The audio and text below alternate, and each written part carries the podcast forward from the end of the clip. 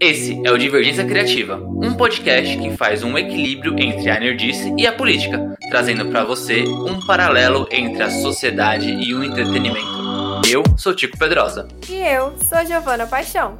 Essas artes belíssimas que você está vendo na capa são feitas pelas nossas queridas ilustradoras Ana Soares e Vitória Sabino.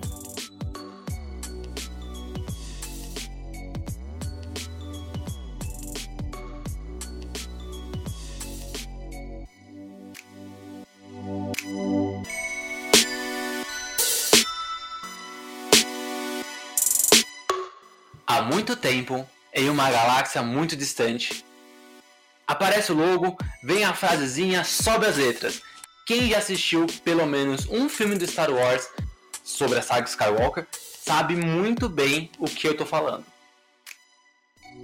Essa saga aí, que tem fãs por todos os lados, começou lá em 1977. Ninguém aqui, eu acho que tá nesse podcast, tava nas... era nascido, mas a gente a gente sabe, ouve falar de Star Wars, porque uma mente muito criativa chamada George, ou George, o Jorge Lucas. Seu Jorge. É, que começou. Seu Jorge. o seu Jorginho. Ele que criou esse universo e tudo começou com um filme que foi feito por uma produtora independente, com os efeitos práticos, né? Que são aqueles efeitos que não que nem hoje em dia a gente vê muito efeito com, com tela verde, tudo feito digitalmente. Não, era tudo feito na mão, efeito prático. Criados excepcionalmente. Era só criado para fazer esse filme. Exatamente, exatamente. A gente não nasceu em 77, mas pela minha dor nas costas, talvez, talvez, é, daria, daria pra mim passar por um bom idoso. Mas né, voltando a Star Wars, de lá pra cá o universo expandiu muito. Teve mais filmes, tanto filmes do no cinema ou direto pra televisão, teve séries animadas, é muitos, muitos, muitos livros e quadrinhos que expandiram a, a história de Star Wars, tanto para, sei lá, mil anos no passado do, do, do filme e até mais de 100 anos no futuro, assim. Então, tinha muita história, muito além do que a gente conhecia nos cinemas. E agora, mais recente, em 2014, a coisa mudou. Porque a Disney comprou a Lucasfilm. Né, que é essa a produtora que criou os, os filmes mais antigos. Aliás, a Disney poderia comprar o Divergência Criativa também. Não, a Disney pode a qualquer momento fazer essa Ela pode me comprar também. inclusive. É, é. Se ela quiser, eu já tô vendida. Eu, eu mudo meu nome. Inclusive. Chico Walt Disney Pedrosa. eu também, eu troco, eu troco na hora. Mas assim, a promessa da Disney é bem impactante, que é criar um novo universo expandido. Considerando que a gente já tinha, né, os filmes antigos, que eram seis, que foram lançados no cinema, desde até 2014. A proposta deles era criar mais filmes, né, novos livros, novos quadrinhos, novas animações. Mas mesmo assim, mesmo essas novas coisas, esses novos personagens, novos livros e tudo mais, se tem uma coisa que nunca vai mudar, é que os fãs vão continuar gostando, né? Porque assim, não é só sobre as histórias de hoje ou do passado. Fãs de Star Wars vão continuar acompanhando a série, independente de qualquer coisa, na velocidade da luz. Porque esse povo é rápido. Então, você, pessoa que está acompanhando Star Wars agora, fuja dos fãs, porque eles são perigosíssimos para te dar spoiler. Fuja deles, tá bom? Fuja. E assim, no episódio de hoje, né, como você já deve ter percebido, nós vamos falar sobre como é ser fã de Star Wars e comentar sobre o passado, o presente e o futuro dessa série.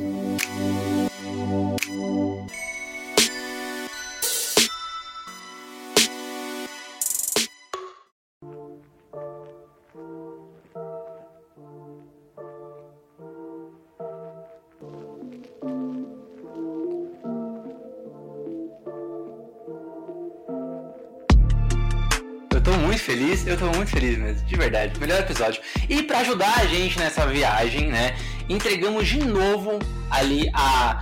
Eu ia falar entregamos a chave, mas na verdade a Monique já tem a chave já desse podcast, porque ela já teve aqui, as portas são sempre abertas para ela voltar, e ela voltou. Ela voltou, a Monique Mazzoli participou do episódio 23 e tá de volta mais agora para falar sobre Star Wars. É a nossa coringologista e fã né, da Galáxia Muito Distante. Boa noite. É, e aí, será que num futuro muito distante o próximo personagem dos filmes vai ser um Mickey da vida? Uma estrela da morte formato de Mickey? Mas é, eu adoraria, por que não, cara? Vamos botar o rato em prática. Mas olha só, a verdade é que a gente veio falar de Star Wars, mas os fãs de Star Wars são os mais chatos da galáxia. São. Eu me incluo nessa. São demais, assim. É. Eu ainda tento ser super mais maleável, mas quando eu percebo, eu já tô sendo chato já. E eu acho que assim, tem, tem dois tipos de fãs de Star Wars. Tem um fã que é super apegado assim aos filmes mais antigos, e aí tudo que tem de novo ele não vai gostar, e tá sempre reclamando de algum conceito novo, ou de algum livro novo, de algum quadrinho novo, sempre reclamando. E tem um fã que ele até aceita as novidades, mas quando você percebe, ele é chato, mas na forma de ficar, tipo, falando sobre as coisas novas. Tipo, ô, oh, você viu que vai aparecer tal coisa? Ô, oh, você viu que vai lançar não sei o quê? Ô, oh, você viu que não vai ser mais? Então, eu sou esse segundo. eu sou uma mistura dos dois. eu tenho dó da minha marida. Dó, sabe o que é? Às vezes eu olho para ela assim e falo assim, nossa, ela, ela pagou muito caro o casamento. Porque, tipo. Muito bom. Às vezes eu vou contar uma novidade pra ela super empolgado. Tipo, sei lá, saiu o teaser do Obi-Wan, né? Recentemente. Nossa, eu já saí correndo, mostrei pra ela assim, que não sei o que, mais, e ela trabalhando. Ela só levantou o olhinho pra mim e fez. Ah. Isso não é quando ela finge que tá prestando atenção. E aí eu fico meia hora falando, e não é, não é maldade, é porque ela tá fazendo coisas também, sabe? Ela tá trabalhando e tudo mais. É aquela empolgação que só o fã de Star Wars Exato, entende. eu super fico disperso quando eu vejo alguma coisa de Star Wars, então eu esqueço trabalho, esqueço tudo. E vou compartilhar. E aí eu fico conversando, conversando, conversando, quando eu olho para ela assim, ela tá super, tipo, trabalhando. Eu falo, caralho, mano. Fiquei o tempo todo falando sozinho, mas eu não fico chateado por ela, porque eu entendo que essa chatice é minha, entendeu? A gente precisa expressar essa emoção. É, super compreensível. Mas a, a Stephanie não, não, não, acompanha com você? Ou, ela, ou ela, você obriga ela a acompanhar? Não, ela acompanha. Ela acompanha, mas ela acompanha o. Ela é fã médio. Ela, ela assiste os filmes, ah, ela vê as séries, ela vê é, as animações mais legais, assim, tipo. Então ela, ela acompanha. Né, mas ela acompanha o mais fácil, né? Eu não vou passar para ela, por exemplo, o especial de Natal de 1978 para assistir. É, não. É, forçação. Aqueles tá. documentários do Disney Plus. Não, aí, isso já é demais. Aí eu sei que, tipo, não vou obrigar ela a ler um livro ou, ou quadrinho, assim, porque eu tô ligado que não. Não, não já, já é demais. É demais. É bom, já que a gente já tá falando aí sobre essa fanzice nossa, né? É, primeiro, eu acho importante, é, para quem não ouviu o episódio 23, Dá um, um, overview rapidinho aí, Monique, de quem é você, o que, que você faz, por onde você anda, mas não dá tanto detalhe não, porque o pessoal tem que te conhecer direito lá no episódio 23. Monique, vocês vão me encontrar no Instagram, MD Mazoli, onde eu faço as minhas resenhas, os quadrinhos. E também faço parte de dois podcasts, que são o Yellow Paper Talk e também o HQ Corp Podcast. Então já são os três lugares onde dá para conhecer um pouquinho de mim. Bom, e, e, ela sempre faz live, ela participa aqui. E as lives? Ela nunca Nossa, negou uma participação. Como eu fui esquecer? Eu não sei como ela tem tempo, não sei, não sei. Ela tem um filho para criar, entendeu? Ela tem, não sei como, ela é mãe. Eu ia falar isso agora, ela é mãe, sabe? Eu não sei de onde tira tempo. ontem eu saí de uma live, hoje no podcast, agora o próximo podcast é só sábado, e eu já deixo colada na geladeira os meus horários das lives e podcasts, para todo mundo já saber que ó, o dia que a mamãe tá ocupada. Muito bom, vou fazer, fazer, vou fazer a mesma coisa quando eu tiver filho. Não, tá, tá, tá, tá um videogame aqui, tá um hambúrguer e vou lá gravar podcast. Daqui uma hora eu volto. Bom, a gente já começou a falar sobre como, né, como é o nosso, nosso nível de fã, mas vamos falar um pouquinho sobre como a gente começou a gostar de Star Wars, né? A Gi, a Gi também, ela, ela, ela comentou aqui antes do, da, da gravação que ela ah, não sou tão fã assim, mas eu sei que a Gi gosta um pouquinho, então também dá para falar qual foi o primeiro contato, quando foi, o que gosta. Não é que Star Wars aquece o coração. Eu tô muito feliz mesmo com esse episódio. É uma realização de nerd enorme. É gostoso, né? Falando que a gente gosta. Então, é, eu tava comentando, vou começar, já que eu já tava falando antes. É que eu gosto mais da, dos filmes do meio, né? Que são tão polêmicos, né? Para os fãs de Star Wars. porque eles são dos anos 2000 e eu cresci nos anos 2000. Então, meu primeiro contato com Star Wars foi com os filmes do meio ali, contando toda a historinha, né? Os, os prelúdios. E, e eu acho que essa é a, é a grande grande coisa que eu me lembro, mas meu pai provavelmente já deve ter me apresentado antes, os filmes mais antigos, porque meu pai é super nerd, assim, de, de querer consumir tudo de cultura pop, então provavelmente eu devo ter assistido alguma coisa quando era menor, mas o que eu me lembro foi com os filmes ali do episódio qual? É o 1, 2, 3? 1, 2, 3. É, isso também conheci com o meu pai. Meu pai assistia de tudo, assim, com ele, de filmes de terror, ficção científica, Star Wars foi mais um deles. E com os três primeiros filmes, né, os mais antigos, que acho que eu sou né, um, um pouco mais velha, e eu adorava, porque assim, por mais que hoje, para quem vai assistir, pareça ser um filme um pouco estranho, efeitos especiais toscos, como algumas pessoas que não conhecem tanto falam, naquela época para mim era incrível, cara, guerra de sabre de luz, o que que era aquilo?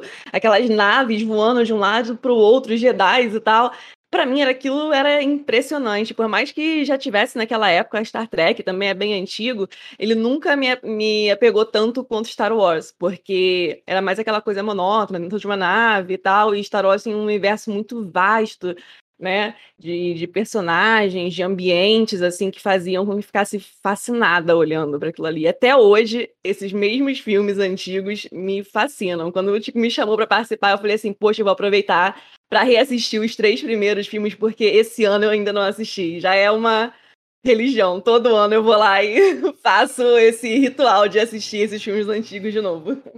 Pra mim, eu não lembro exatamente o ano que foi, assim, né? Eu me confundo se eu tinha sete ou nove anos. Eu gosto de falar que eu tinha sete porque mais, é, é, há mais tempo. Mas eu me confundo porque eu, depois, depois de velho, eu pesquisei na internet um pouco da programação do SBT na época. Eu assisti lá a primeira vez. E aí eu sei que é, em 97 o SBT fez um especial do Star Wars que passou uma vez por semana os, os filmes, né, por causa dos 20 anos. E em 99 eles fizeram a mesma coisa. Então todo sábado, todo domingo eles passaram um filme, mas é porque ia lançar o episódio 1 no cinema. Então eu tenho muita dúvida sobre quando foi.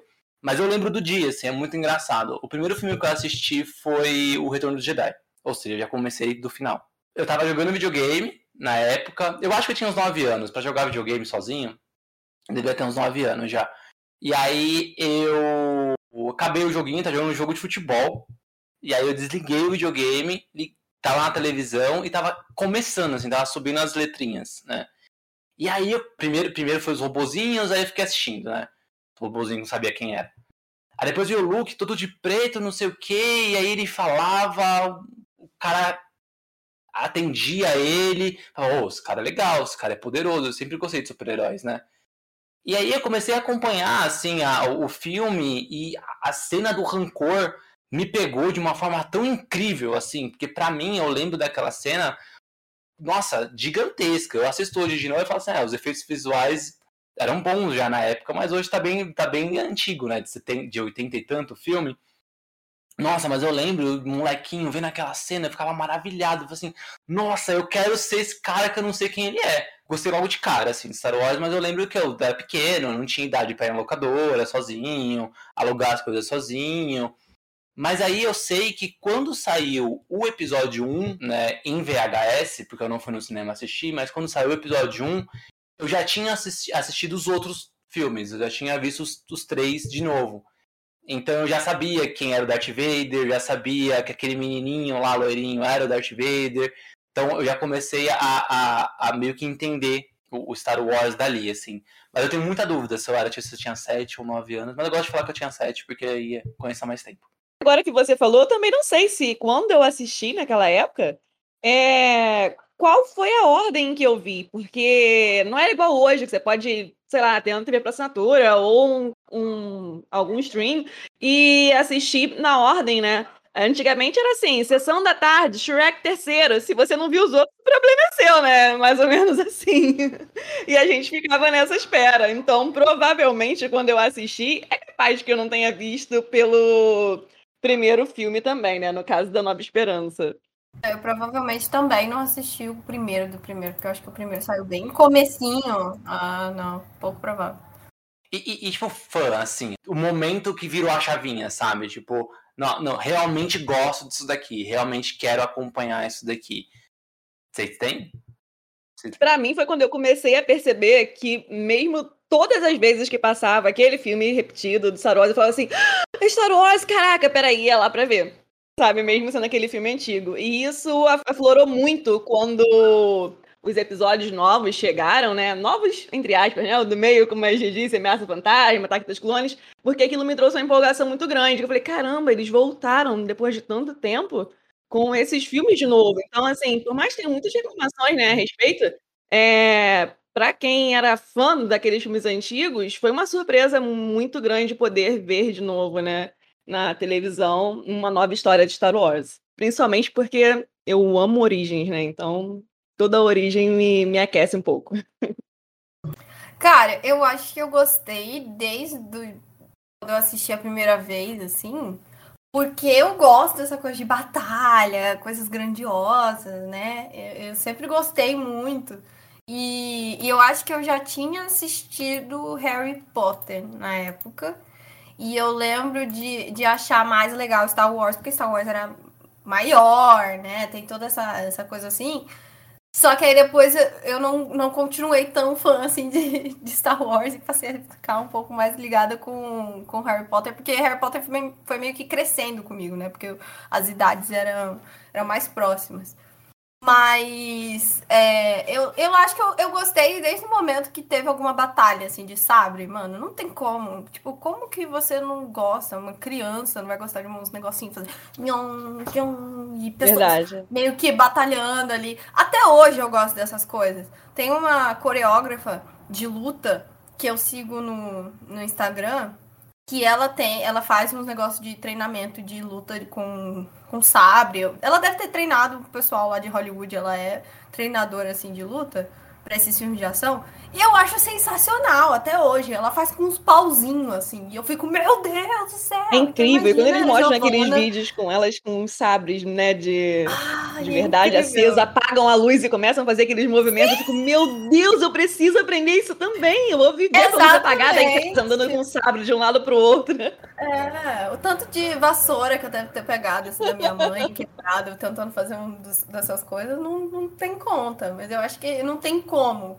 Você é criança, você vê uns negócios brilhando, é coisa tirando. É, é tudo muito fantástico. Então eu acho que desde o primeiro momento que eu assisti, eu curti.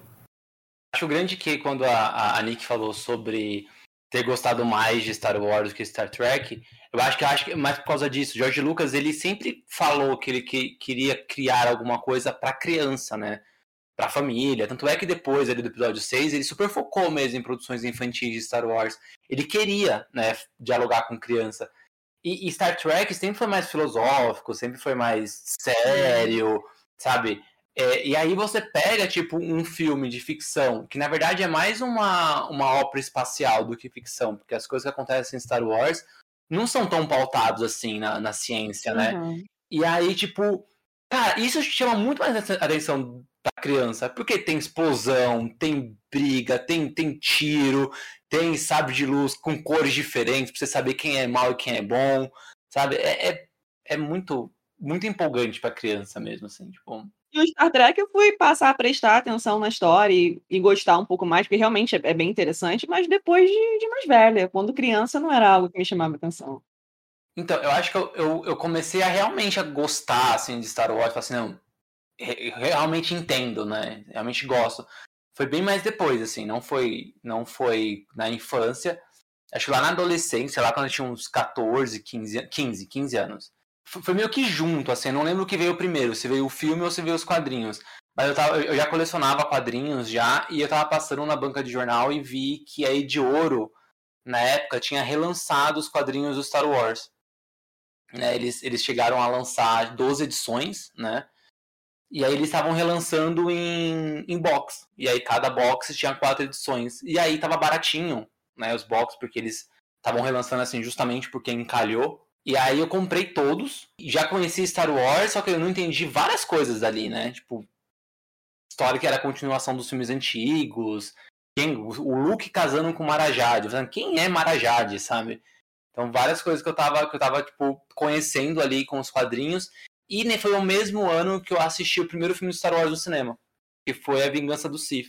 E eu acho que da mesma forma que o Retorno do Jedi ele me pegou quando eu era criança, assim, e eu vi aquelas cenas, principalmente no início, né, que é muito frenético aquele início. Né? É o Luke contra Rancor, depois tem o Jabba, e eles têm que fugir do Jabba, e, e tem o, o, o navio que anda na areia e tudo explode, e o Luke pega, pega a espadinha, que eu não sabia o nome na época, e faz uma pirueta e faz o que. O começo era muito frenético. E, e eu lembro também de, de, de, ter visto A Vingança do Sith no cinema. E a, a cena inicial, que era a luta né, da, da, do Obi-Wan e o Anakin no espaço para salvar o Palpatine que ele tinha sido sequestrado, aquela cena é muito bonita também. Aquela abertura, eu acho que é uma das aberturas mais legais de Star Wars, assim. Eu realmente falei assim, putz, eu quero entender tudo disso daqui, mesmo foi depois que eu vi no cinema e comprei ali os primeiros quadrinhos. Assim. Aí eu realmente fui atrás das coisas depois disso. Ai, que legal. Eu, eu tava esperando que você ia falar, não, desde ali eu comecei, eu tava imaginando já o Tico, Piquititico, sabe? Curtindo Star Wars. Foi, foi uma quebra de, de expectativa aí, Tico. Adorei. Assim, eu gostava, mas eu, mas eu gostava como qualquer filme de super-herói. Tipo, é, também que não tinha tanto filme de super-herói na época, mas eu gostava de Star Wars igual eu gostava de Batman Robin, por exemplo, aquele filme com George Clooney, sabe? Praticamente um filme de aventura, né? Só que espacial, é, pra quem era criança. Exato, é. exato. E pra mim, Star Wars era muito coisa de super-herói. Né? Tipo, tinha poderes, tinha essas coisas. Então, tipo, eu, eu relacionava muito, mas a, a chavinha virou, assim, depois que eu vi o primeiro no cinema e que eu comprei os quadrinhos. Eu falei assim, nossa, uhum. tem muito mais coisas além do que do que o filme. Porque uma coisa que eu fiquei bem bem curioso quando eu, quando eu li os quadrinhos pela primeira vez foi que, por exemplo, Batman, Superman, Homem-Aranha, Liga, essas coisas que eu já acompanhava quadrinho, eu lia, só que no cinema não eram as mesmas histórias. Era tipo uma versão para o cinema. Né? Era uma versão para animação, era uma versão para livro, mas nunca eram ali as mesmas histórias, né? E os quadrinhos, eles faziam parte daquele universo. Então, o que estava acontecendo nos quadrinhos influ... sofria influência dos filmes, era uma coisa só. Isso me deixou muito, muito curioso também, assim, para acompanhar mais leitura de outras coisas que foram lançando com o tempo. Sim, o universo de Star Wars é riquíssimo. Então, quando você começa, tanto se você começar pelos livros ou pelos quadrinhos, você tem vontade de conhecer mais, porque eles têm personagens fantásticos, mesmo aqueles que não aparecem no, nos filmes, né? São, fazem parte desse universo expandido que eles têm.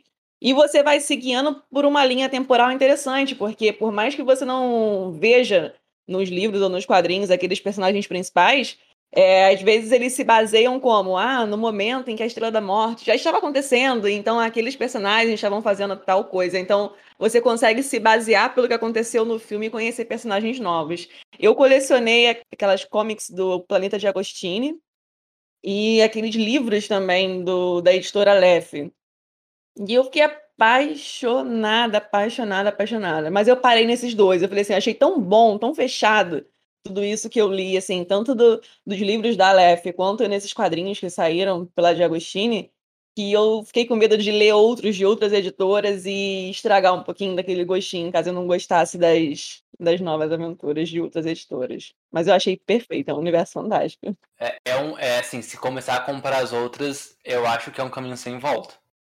É, tem coisas muito boas. É, eu eu depois eu comecei a comprar os quadrinhos de ouro lá atrás, tudo que saía eu ia comprando, né? Tudo que saía assim, né? É só é, livro e quadrinho. Não, não conto revistas de atividade, figurinha, essas coisas, porque, tipo, aí seria muito, né? Mas o que tinha história mesmo, que eram os quadrinhos dos livros, eu comecei a ir atrás. E aí as coisas antigas eu consegui comprar, livros também, os antigos eu consegui comprar. Livro, livro, para falar a verdade, o primeiro que eu comprei foi acho que em 2014. 2014, quando a Aleph começou a lançar.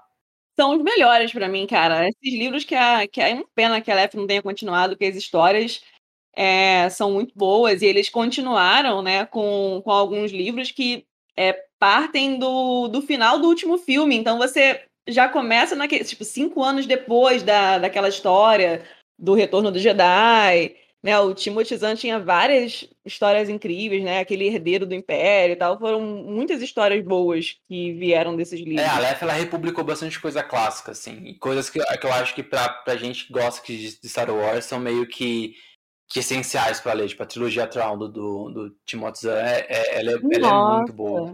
Ela é muito boa. Como eu queria ter visto é, essa história da trilogia atual no filme. É, não vai acontecer. É, infelizmente, mas. Ah, não, mas já que a gente tá falando dos filmes, qual é o filme favorito de vocês? Pra já começar as polêmicas nesse, nesse, nesse podcast. Pelo que eu conheço a Nick, eu até imagino qual que é dela, mas vamos ver. Ih, aposta, vamos apostar, vamos apostar. É, já sabe que é um dos três filmes, né? Então, pra... eu sou apaixonada pelo Retorno do Jedi, porque pelo, pela Nova Esperança. São os três é, são os que eu mais gosto, assim, a, trilo a primeira trilogia mais antiga são os que são mais apaixonantes pra mim, não tem, tem Cara, jeito. eu ia, eu ia apostar errado, viu? Se eu apostasse, eu ia perder. Nossa, não sei dizer qual. Império Contra-Ataca. Ah, também gosto muito, mas eu digo assim, os três filmes da primeira, primeira trilogia são perfeitos pra mim, assim. Eu posso botar eles como um só. Pode botar aí um filme só inteirinho ali, como se fosse só aquele. A primeira trilogia pra mim. Não preciso nem escolher um dos três. Mas eu digo esses, sempre o primeiro e o último, porque é o primeiro, né? Tem iniciando aquela história que nós conhecemos. E eu acho o final do Retorno do Jedi muito bonito. Sabe? Depois que o Vader morre, quando eles se encontram, aquela batalha lá em Endor e tal. Eu acho aquele final muito bonito. Até hoje eu gosto muito dessa história. É, é o que mais gosto é, o- é o, é o Império Contra-Ataca. Mas eu tenho, eu tenho um carinho muito grande pelo Retorno de Jedi, por ser o primeiro. Mas eu gosto mais do, do. Se fosse colocar numa ordem, né? O Império Contra-Ataca seria meu favorito, o segundo seria Uma Nova Esperança, e o terceiro, o Retorno do Jedi. Se for contar só esses três, porque eu gosto dos, de outros filmes também. Eu, eu quero dizer que o meu é uma, é uma coisa que é muito. Nossa, meu Deus, eu vou ser massacrada pelos Acho que não, acho que não. Esse momento que eu perco toda a minha credibilidade. Mas eu adoro os últimos Jedi. Que é o da trilogia nova. Mas eu gosto, porque eu tenho um carinho, porque eu fui ao cinema assistir, sabe? Foi uma das primeiras vezes que eu fui assistir Star Wars no cinema, porque eu nunca tinha ido, né? Tipo, eu fui até pesquisar aqui o- os filmes dos anos 2000. Foi, o último foi em 2005, é isso? Foi. Foi em É isso, 2005 tipo, também. eu tinha quatro anos, tipo, não fui no cinema assistir isso, não fui mesmo. Eu, ia, eu tava assistindo Procurando Nemo nessa época. Então, eu tenho um apego especial porque eu gosto muito da história, eu gosto muito da estética desse, desse filme, ele é muito bonito, e eu fico muito feliz de ter ido assistir ele no cinema, então pra mim ele é o meu favorito por isso. Mas eu super acho que a, a história lá do, dos três, o- quer dizer, né, não são dos três primeiros, porque é na ordem. Enfim, dos que saíram lá mais, mais antigos, eles realmente são, são os mais fechados, assim, em arcos, e eu gosto bastante também. Mas o meu favorito eu vou ficar aqui com os últimos Jedi. É. Se fosse contar todos, assim, se fosse colocar, fazer um ranking de todos os filmes do Star Wars, eu acho o último Jedi o segundo melhor. Eu acho ele muito bom. E isso é um problema, porque muitas pessoas não acham. Então, toda vez que eu tô numa rodinha de, de, É. de amigos que gostam de Star Wars, e aí eu falo, ah, pra mim um dos melhores é o, é o último Jedi. Eu sou meio massacrado, assim. Eu tenho, tento explicar, tento falar um monte de coisa. Mas eu entendo, eu entendo esses novos serem controversos. E eu acho que a, a vida é isso, né? A vida é controversa mesmo. parte, a gente é muito saudosista dos filmes antigos, e acho que as pessoas criaram muitas expectativas com trocentas coisas, e essas expectativas foram um pouco quebradas, assim, nos filmes. Mas é aquilo, as expectativas eram nossas, né? Então, não, a culpa, a culpa não é da produção do filme. Teve uma coisa ou outra que realmente não, não foi legal, mas assim, claro que eles conseguiram trazer aquela essência do que é Star Wars, assim, principalmente no primeiro. Se eu fosse escolher, eu acho, desses desses três novos, eu ia dizer que foi o Despertar da Força, porque, poxa, depois de tantos anos, ir ao cinema e ver Star Wars, aquilo para mim foi um negócio espetacular, foi uma sensação assim indescritível. Eles conseguiram ambientar de um jeito que eu não achei que fosse acontecer. E a minha sensação antes do filme estrear é que eu teria aquele medo assim de chegar lá e falar, caramba, isso não é Star Wars, sabe? E não, quando eu cheguei no cinema, eu falei, caramba, eu me senti como se nada tivesse mudado, né? Foi, esse, foi essa sensação. O, essa trilogia nova é engraçada que eu tenho sensações muito diferentes em cada filme, no, quando eu fui pro cinema. No, no primeiro, Despertar da Força, eu tava muito eufórico. Na verdade, eu sempre tô eufórico quando eu vou assistir alguma coisa nova de Star Wars. Mas eu tava muito eufórico de uma forma de tipo, cara, o último filme do Star Wars que eu vi no cinema foi há 10 anos atrás. Tipo, eu, eu cresci sendo fã sem realmente ir pro cinema. Eu assisti o, a, o piloto do Clone Wars no cinema em 2008, mas era animação, não é a mesma coisa, assim, né? E o piloto era, tipo, o primeiro episódio de uma série. Então, tipo, você ainda fica com gostinho de, nossa, tem que assistir uma série inteira pra, pra começar a entender isso de verdade. Então, eu tava muito eufórico. E aí, eu fui no cinema tal, e aí, a, tem, lá onde eu fui, as, as salas do cinema, as portas eram aqui meio juntas.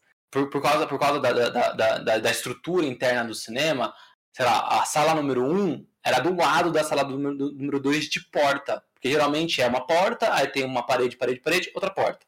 Parede, parede, parede, outra porta.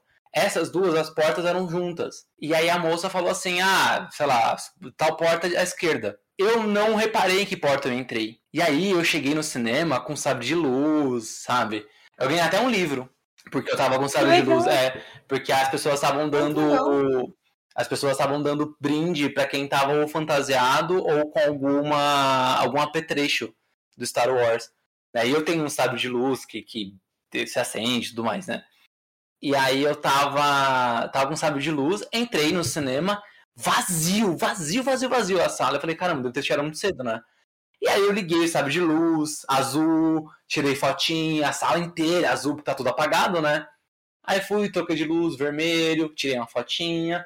E o filme não começava. Eu falei, caralho, o que tá acontecendo? Não, não começou ainda, né? E aí eu comecei a ouvir palmas. Quando eu comecei a ouvir palmas, eu falei assim, eu tô na sala errada. Desci, saí da sala, entrei na porta do lado, era ali quando eu entrei, eu, eu, fui entrar assim para subir as escadas, né, para ir pro, pro meu assento, eu travei. A, a emoção de ver as, as letrinhas, a letrinha subindo assim. A emoção para mim foi tão grande, mas tão grande, que eu parei no meio da tela e fiquei olhando para cima. E aí eu fiquei me conhecendo, eu vi as pessoas me xingando. Porque eu... Mas eu te entendo, porque quando aquelas letrinhas apareceram, eu comecei a chorar. Não tinha acontecido é... nada, só tá apareceu Star Wars, eu comecei a chorar no cinema. E aí eu fui, tipo, andando meio. andando lendo assim e tal, e olhando pra trás, não esqueci, sentei, beleza, assisti o filme. No segundo, o, Os Últimos Jedi, assim, eu achei o filme lindo. Lindo, lindo, lindo. E para mim, é, tudo o que aconteceu com o Luke, que é o que as pessoas mais reclamam, para mim foi o que mais fez sentido, assim, mais do que qualquer livro do Zero Legends, né? Toda gente explica o que é Legends, mas, tipo, para mim fez muito sentido, assim. Pra, quando, quando eu assisti a, a forma que o Luke enten, entendeu o Kylo Ren, a forma que ele, que ele se isolou, o que, que ele entendeu sobre a força, para mim fez tanto sentido, tanto sentido, assim, achei aquele filme tão bonito. E aí eu, eu gritei uma hora no filme, mas não por causa do Luke.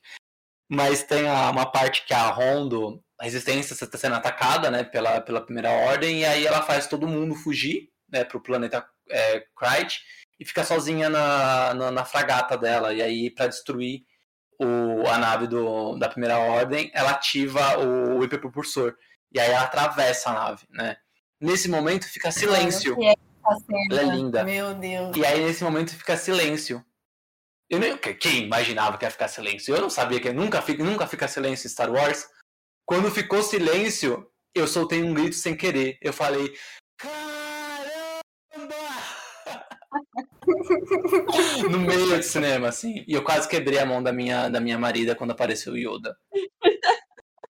Cara, nossa, sensacional essa cena. Tô lembrando dela. Ela é muito boa. boa. E no terceiro, no, na sessão Skywalker, eu já imaginava que o filme não seria legal, porque a Disney, né, a Lucasfilm, ela resolveu não continuar com a ideia da trilogia para refazer o terceiro filme e fazer uma coisa mais próxima do que os fãs estavam reclamando né, na internet.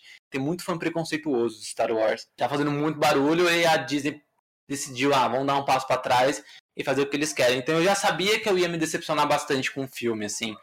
Só que eu não sabia que seria tanto, né? Eu tive vontade de sair do cinema várias vezes. Teve um momento, assim, que eu simplesmente desliguei meu cérebro. Eu falei assim, ah, vou esperar o filme acabar. E fiquei, tipo, assistindo. E aí, quando a Ray beijou o Kylo Ren, eu falei assim, eu deveria ter saído do cinema. Não tinha nada a ver aquilo. Foi, sei lá, sabe quando você tem aquela sensação assim, forçou a amizade, hein? Forçou. Ai, foi aquela. Demais. É, foi aquela sensação assim, desnecessária. Quem sabe lá pra frente, se ele continuasse vivo e acontecesse algo que pudesse ser melhor desenvolvido, mas daquele jeito não tinha nada a ver. Assim, não foi muito legal. É, em relação ao look, como você falou, não, não foi uma estranheza o isolamento, porque a gente já que, que leu aí outras histórias do universo expandido já teve alguns casos dele, dele se isolar por algum motivo, né, ficar recluso e tal, mas eu não gostei do comportamento dele, porque ele sempre, ah, ele sempre passou, tanto nos filmes quanto na, nos livros, é, o Luke era aquele cara acima de, de qualquer coisa, de honra, bondade, não sei o quê. Então, assim, até tem essa questão do isolamento, mas ele não queria se comportar daquele jeito imaturo, assim. Foi, foi o que eu achei. É, depois de tantos anos, ela tem a, ele se comportar de uma, de uma forma imatura. É, a forma como ele se comportou com a Ray quando eles se encontraram, tudo aquilo foi tão. Uh, pra mim, eu não. Não era o que eu esperava, sabe? Eu super entendo. Tem um amigo meu que ele fala assim, que queria ver o look mais heróico, né? E, e, aí eu, eu fui conversar com ele uma vez, assim, né, pra falar, ah, mas por que, que o Luke tem que ser herói? Ele, não, porque, né, ele, ele sempre foi pra frente, que não sei o quê. Eu falei assim, mas o Luke nunca ganhou uma luta. Não, não por ser esse tipo de herói, mas sabe aquele personagem que tem aquela, mais honrosa, mais, pô, um mestre a seguir, ser seguido, aquela coisa assim do tipo, sabe? E eu, o comportamento dele no filme não, realmente não desceu. Faz sentido. Não faz sentido. Eu acho que todas as críticas, as críticas sobre esse filme, todas fazem sentido. Eu acho que ninguém, por esse controverso, não tem, tipo, não é cravado, sabe? Pô, é isso, sabe? Então, Não, é. Uhum. É, ele parece um adolescente um pouco, né? É. Tipo, reclama demais, não quer fazer as coisas, faz as coisas meio de má vontade, né? É, eu entendo, eu também, eu também concordo. Mas eu gosto. É, eu também gosto. eu gosto dele ranzinza, eu gosto dele ranzinza. Eu gosto dele ranzinza também. Porque o que, eu, o que eu gosto é justamente nisso, tipo, ele nunca ele nunca ganhou uma luta importante, né? Ele nunca terminou o treinamento dele de verdade, de verdade, de verdade. Pô, tipo, você, você pega a Ordem Jedi pegava criancinha, bebê, assim, para começar a treinar, e ele foi treinar e já tinha 20 anos de idade. Então ele, ele, não, ele não sabe o que, que é ser um Jedi. Ele não sabe o que, que é. Ele nunca ganhou, nunca ganhou do Darth Vader, ele perdeu a luta com o Darth Vader, ele perdeu a luta com o Palpatine. Eu acho que ele, ele ter achado que, beleza, eu consigo montar uma, uma academia Jedi é uma, era uma prepotência tão grande, assim, sabe? Como, cara? Você não é um Jedi. E aí ele percebe que ele não é um Jedi. E ele fala, ah, então eu não quero mais aqui. Ele se, ele se reclui, né? Ele vai, vai. Não, deixa eu ficar, deixa eu ir embora, porque eu acho que se eu continuar nisso, eu vou piorar a situação. Então eu achei que faz muito sentido, né? Pelo fato dele nunca ser um, ter sido um Jedi de verdade, de verdade, de verdade, assim, tipo, nunca treinou. Ele treinou uma semana com Yoda. Né? Então, essas coisas que eu, que eu falo assim, ah, fez sentido. E foi isso que me despertou muito, levar esse lado humano dele, assim, sabe? Eu não eu acho que eu não ia curtir de ver um, um look super mega heróico, né? E acho que o treinamento do, do Yoda naquele filme é muito bonito. E, tipo, tá tudo bem encerrar, cara.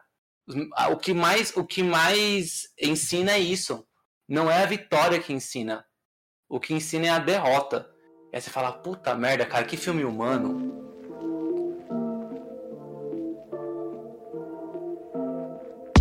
Vocês comentaram sobre, sobre uma coisa que eu não sei, então eu tô aqui fazendo o papel do, daquele personagem que, que não sabe das coisas e eu, a pessoa tem que explicar. Sou eu aqui. Oi, gente. Tô aqui representando vocês. Isso aí foi por causa do episódio do Avatar, entendeu? eu, eu, eu, era, eu era essa pessoa no Avatar. Eu ficava, meu Deus, que isso que Exatamente. Mas eu quero saber, eu fiquei curiosa, você falou do selo Legends. Que que, que é isso? Então, tipo, lembra, lembra quando a gente falou que a Disney comprou a Lucasfilmes em 2014? De 78 até 2014, tudo que saía de quadrinho, de livro, fazia parte do mesmo universo de Star Wars.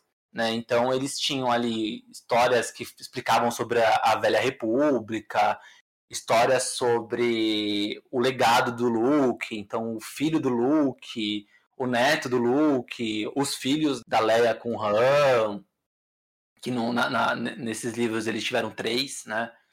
Então, assim, tem muita história. Por exemplo, a, a Nick, ela comentou sobre esses livros da, da Aleph e os quadrinhos da Planta de Agostini. Todos os quadrinhos da Planta de Agostini eram Legends, e a da Aleph tem um selinho, né? Por quê? Porque depois que a Disney compra, eles decidem desconsiderar tudo isso que foi lançado em livro, quadrinho e algumas é, animações menores e só considera as coisas maiores. Então só considera os três filmes que saíram no cinema e a animação Clone Wars.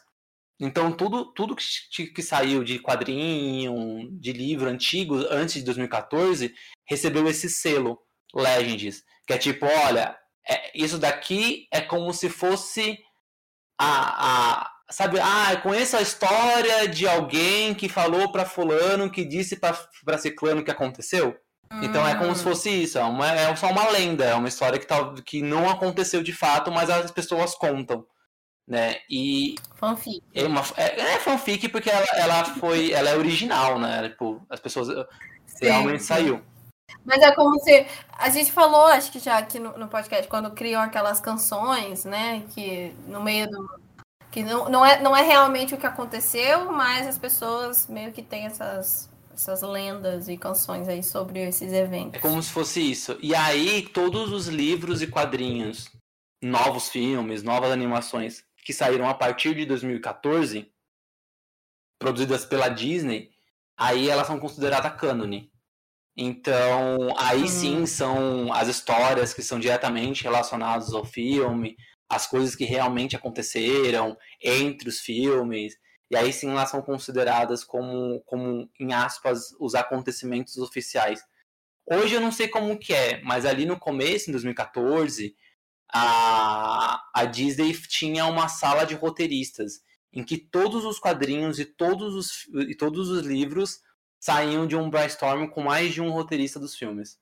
Então eles conversavam para saber o que, que eles podiam colocar de informação dentro dos livros sem atropelar os filmes. O próprio Timothy Zahn teve aquela uma autorização direta, assim, ele partiu do, do final de um filme direto para a história que ele estava contando. Ele só botou assim, tantos anos depois. Mas essa, essa, essa série do Timothy Zahn, ela é Legends, né? Ela não é mais considerada como cânone. Mas a história dele, o Traum não ficou no, no, no cânone, não? O Traum ficou no cânone, mas essa história, essa trilogia, né, o Herdeiros do Império, a Ascensão da Força Sombria Nossa, e o uhum. Último Comando, não faz parte.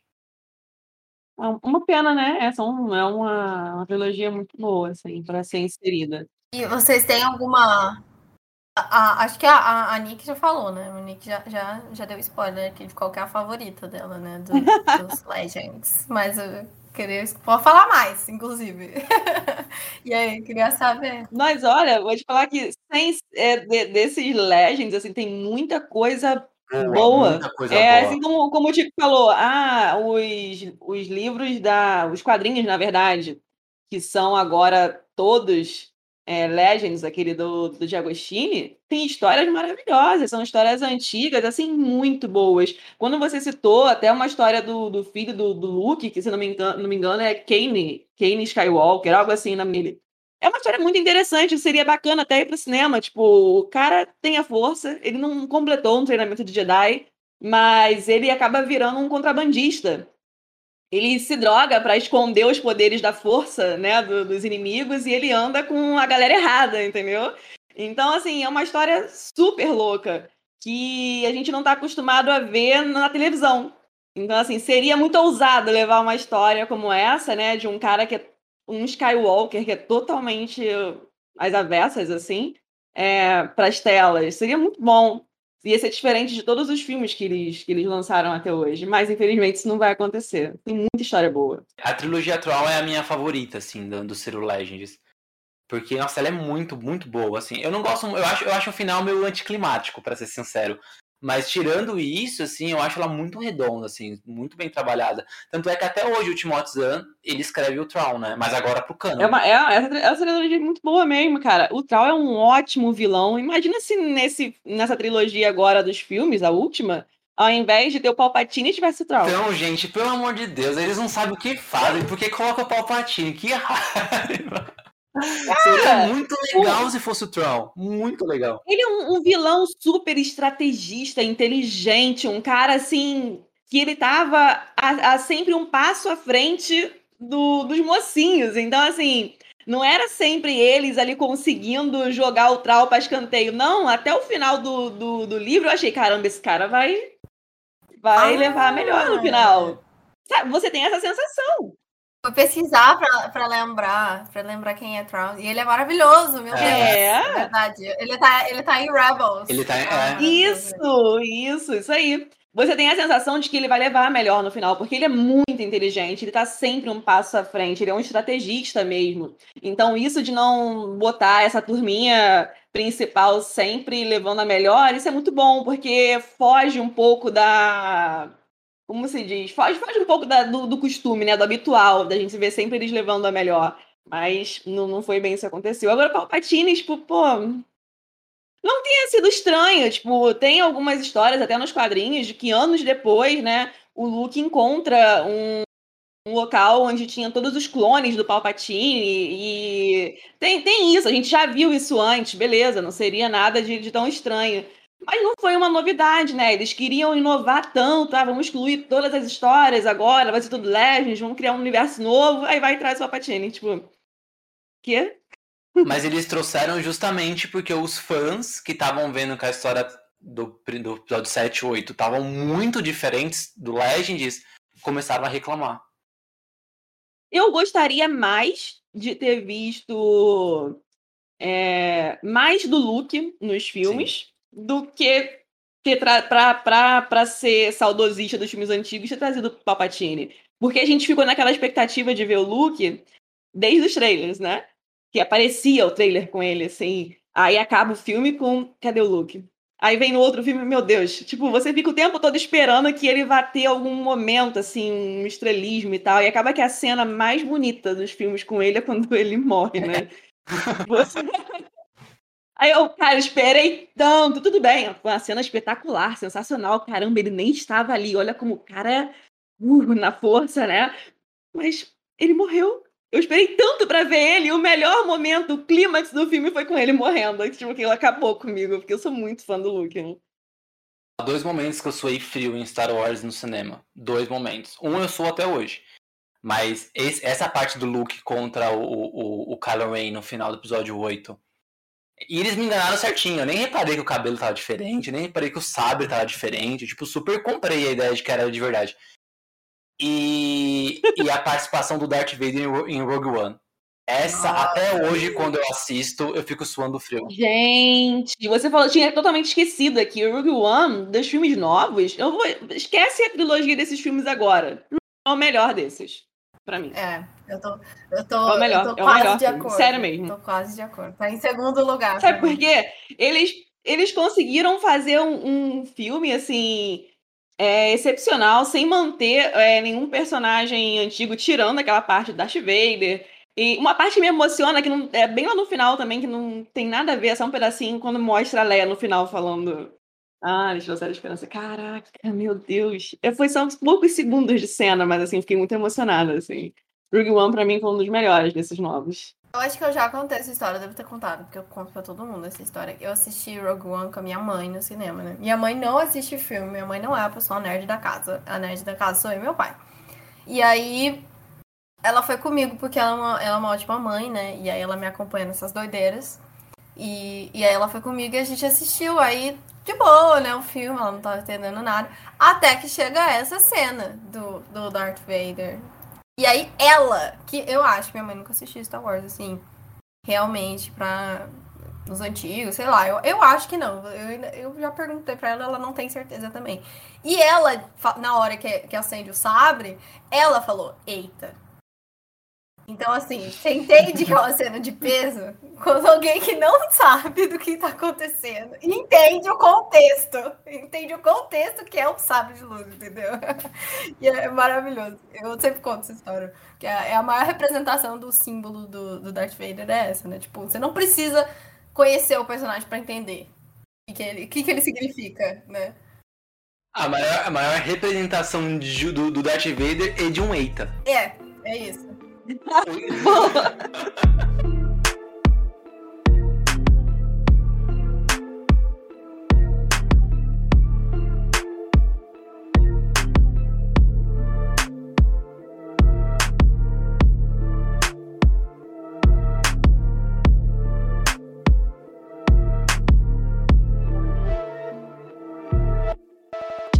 Vocês estavam falando aí do Troll, né? Eu lembrei quem é. Então, tem outro, outro personagem que foi trazido pra, pro cânone dessa, dessa parte aí do, do Legends. Adorei, eu vou saber todo Legends.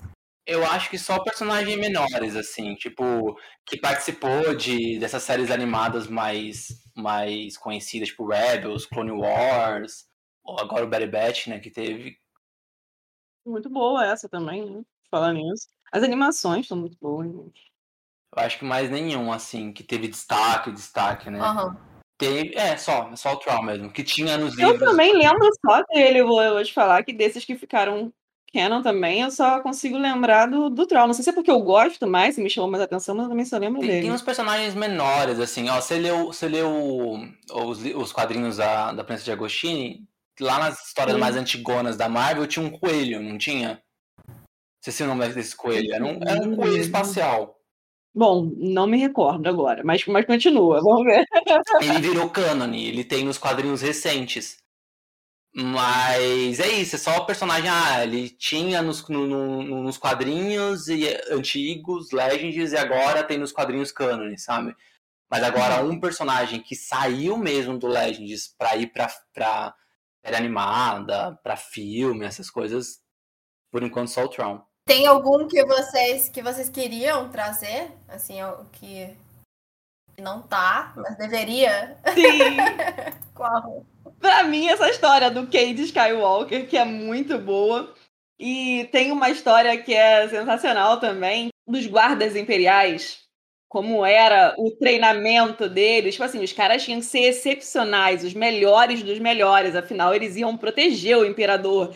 Então, nessa série de quadrinhos, né, da, de Agostini, a gente tem alguns, alguns quadrinhos que são focando só no treinamento deles e como eles eram e eu fiquei impressionada, porque nos filmes antigos você vê eles acompanhando ali ao lado, com aquela roupa vermelha ao lado do imperador, mas eles não significam grande coisa porque ninguém nunca tocou assim no nome deles, não explicam nada, quem são esses caras, qual a importância. E quando eu vi aquilo descrito melhor no quadrinho, eu fiquei fascinada por eles. Ah, eu não sei, assim, eu acho que não, nenhum personagem específico, mas eu acho que tem muita coisa rica de Star Wars, tipo os, os sindicatos do crime, outras histórias, assim, que, que os, os filmes não, não, não comentam, né? Provavelmente as séries agora devem falar alguma coisa, mas, por exemplo, ah, o Sol Negro, né?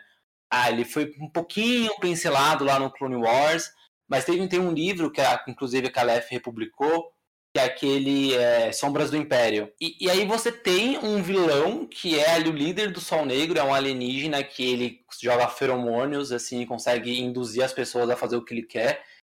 E não tem nada a ver com Sith, não tem nada a ver com o Império, não tem nada a ver com, com os Jedi em si, né? Mesmo, mesmo, mesmo o Luke estando na história. E seria legal se isso também passasse, né, para pro, pro cânone, né?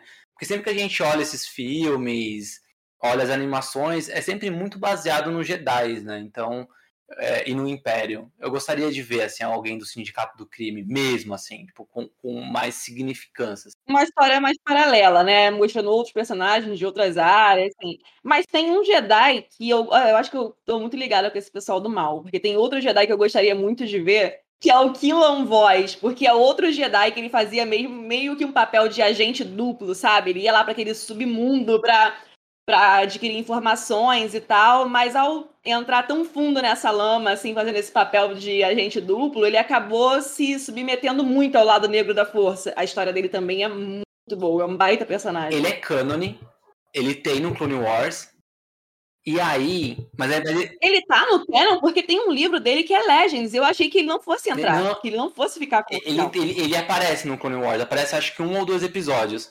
Só que aí, o que aconteceu com Clone Wars? Clone Wars, ele teve seis temporadas primeiro, né? Na época que a Lucasfilmes fazia. E aí, quando a Disney comprou a, a Lucasfilmes, eles cancelaram Clone Wars. Tipo, cancelou, cancelou. Eles cancelaram a produção para começar a fazer Rebels, né? E aí tinha vários, vários, é, várias é, sobras de roteiro que seriam o restante da sexta temporada, sétima temporada, que não saíram em desenho animado. E aí eles lançaram livros e quadrinhos com isso. E aí tem um livro que não saiu aqui no Brasil, chamado Dark Disciple, que ele é o protagonista. É, é cânone, e é ele junto com a, a Sassy Ventress. E é esse mesmo esquema. É, e é esse mesmo esquema. Tipo, ele se junta com a Sassy Ventress pra matar o Conde do Khan. Né? E, e aí os, os, Jedi, né, o Conselho Jedi, fala assim: ah, a gente precisa assassinar o Conde do Khan. Só que a gente é Jedi, a gente não pode assassinar ninguém. É errado assassinar. E aí o Killian Voss fala: tudo bem, se vocês não querem, eu vou assassinar o cara. Mas para isso, né, no meio do caminho, ele, ele encontra a Sassy Ventress e os dois se juntam para tentar assassinar o Conde do Khan. Essa história é muito legal, mas não saiu aqui no Brasil. É uma pena, uma pena. E ele é um baita personagem. E tem, tem essas histórias paralelas, como você falou, são interessantes porque você foge um pouco disso de Jedi, Sith, né? Como conhecer um pouco da ah, do treinamento dos troopers, por exemplo, como era para eles entrarem, que a gente acha que eles são uns bananas, né? Aí você lê alguns livros de como era a academia do Império e você vê que os caras também tinham que ser os melhores, os pilotos, passar por uma prova como se fosse uma prova para a marinha aqui do nosso país que a gente conhece e tal, altos treinamentos. Eu gosto muito de ver isso, é o que me chama muita atenção no universo expandido, é conhecer coisas que nenhum dos filmes dão importância, porque são personagens secundários ali, você não sabe nada da história deles e tal. E eu gostaria muito de, pelo nem fosse em série animada, que eles trouxessem isso pra gente assistir, ver representado, né, na TV. Já a gente já falou disso, e eu adorei, porque eu, eu gosto muito das animações também.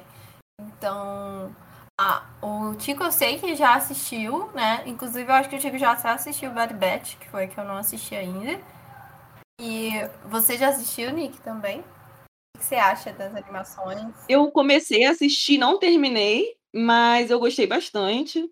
Essas animações são todas são todas muito boas. Até essa nova agora, que é inspirada em animes também, é muito interessante. Vision, eu gostei demais, assim, todas as animações de Star Wars até agora não teve nenhuma que me decepcionou. Eu descobri recentemente uma que é até mais é, ela parece ser até um pouco mais infantil, assim, a, a série, é, que é. é ai, e já é com os personagens. Isso! Não ia lembrar nunca o nome. Eu comecei a assistir também, achei interessante, mas não me apegou tanto. É porque ela, é pra, ela é bem infantil, né? Ela é bem pra criança. É, ela, ela é bem infantil. É divertida, mas é, eu gostei mais da, das outras histórias. Rebels, por exemplo, quando surgiu, me apaixonei.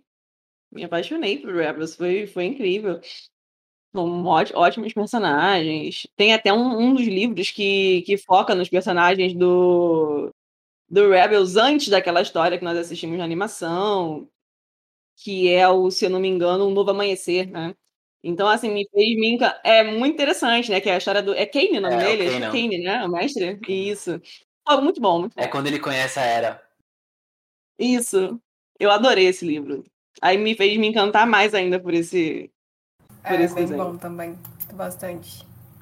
E, assim, tem uma que o Tico já vai criar polêmica, eu já tô prevendo aqui. É uma outra coisa, além das animações, então agora Disney Plus, né, produzindo coisa, querendo ter mais assinante, Disney Plus tá investindo pesado em produção. E aí eu acho que o último, assim, estrondo de, de bem grande, quase que, mano, foi surreal, assim. Eu lembro de, no WhatsApp, todo mundo tinha figurinha do Baby Yoda, né? E foi o Mandalorian, que foi gigantesco. Foi quase, foi quase a, razão por qual eu assinei o Disney Plus, assim, basicamente, porque eu não tava mais aguentando a internet cheia de explodindo Baby Yoda pra cá e Baby Yoda pra lá, e é sensacional. E o pessoal do, dos Estados Unidos, né? O Disney Plus já tinha estreado lá, então eu já tinha assistido tudo, e tava todo mundo falando super bem no Twitter, e aí eu falei, não, quando chegar esse negócio, eu vou fazer questão de assistir. E aí foi eu assistir tudo de uma vez, quando, quando chegou aqui no Brasil. Vocês curtiram? Como foi a experiência de vocês? Sim, eu fiz igual a você, fiquei alucinada. Falei, que isso? O que, que é isso? Tá todo mundo falando que eu preciso assistir também.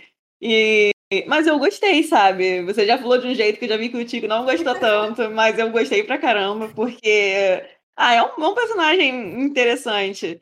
E é bem ambientado, a série é bonita e tal. Eu, eu gostei. Apesar do pessoal ter reclamado muito do Baby Yoda, que foi só pra vender bonequinho, né? É porque o, mais, o que eu mais a série gostei, foi da- o que eu mais gostei da série é Baby Yoda. Mano, claro!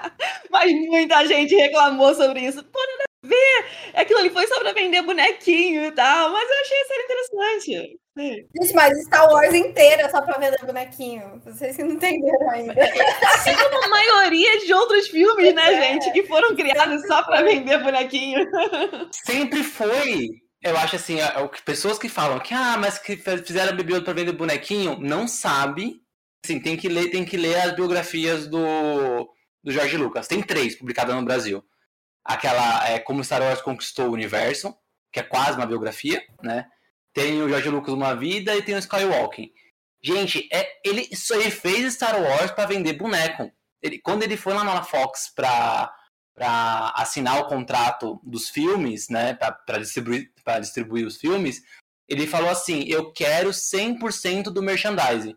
Aí o pessoal da Fox falou assim: Até parece que isso daí vai vender boneco. Esse filme tudo zoado, eles, nem, eles já estavam quase desistindo de lançar Star Wars. E aí lançou, porque já tinha gastado dinheiro já. A partir do segundo, do Império Contra-Ataca, o que vendeu de boneco, boneco, lixeira em formato de, de R2D2, copo, tudo, tudo, tudo, tudo, tudo, tudo. Jorge Lucas fazia, fez várias coisas assim de, de merchandising, tudo, tudo, tapete, tudo ele fazia. Ganhou muito dinheiro. Lógico que o Baby Yoda pra vender boneco, gente, pelo amor de Deus. Ele é o mais fofo, cara. Foi bem interessante. Mas eu tenho um pecado, eu não assisti a segunda temporada. Eu tava esperando o meu filho assistir a primeira pra assistir com ele, porque eu tava tão empolgada de mostrar pra ele essa série, tá? Aquela coisa que você vai assistir comigo, essa série nova. E ele não assistiu, e até hoje eu não assisti também. Mas a primeira temporada eu gostei bastante. Então eu não sei se a segunda, né, foi.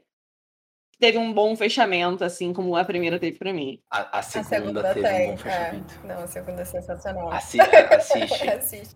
Assiste. É tipo, é tipo nível nível Darth Vader em Rogue One. Nossa! Então, eu acho que eu vou deixar ele pra trás e vou começar a assistir.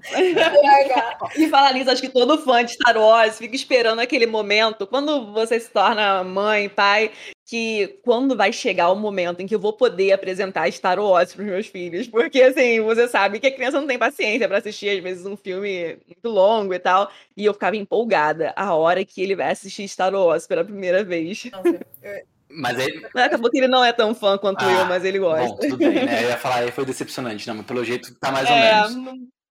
tá mais ou menos. Mas eu acho que ainda dá pra chegar lá. Vai que. Ó, eu vou, eu vou ser sincero com o Mandalorian, não- e não vou dar spoiler da, da- da segunda temporada, vou deixar você. Aliás, né? Não sei, você deve ter recebido uns spoilers aí, mas. Não, me, me excluí de tudo. Não assisti, não vi nada sobre a segunda Ótimo, temporada. Nada na Ótimo, minha beleza. Então eu não vou, não vou dar spoiler, sacanagem. Também não, ninguém vai. Mas assim, o, o que, que eu acho da série, assim, como no geral? É, não, é que eu, não é que eu não goste dela, mas é que eu acho que ela é superestimada, assim, tipo, o Dave Filoni, que é, o- que é o produtor da série, eu gosto muito dele, que é o mesmo cara que produziu Clone Wars, Rebels, é, Bad essas séries mais recentes, né, o Boba Fett, Mandalorian. Ele, eu acho que ele entende mais de Star Wars, se vacilar até do que o próprio George Lucas.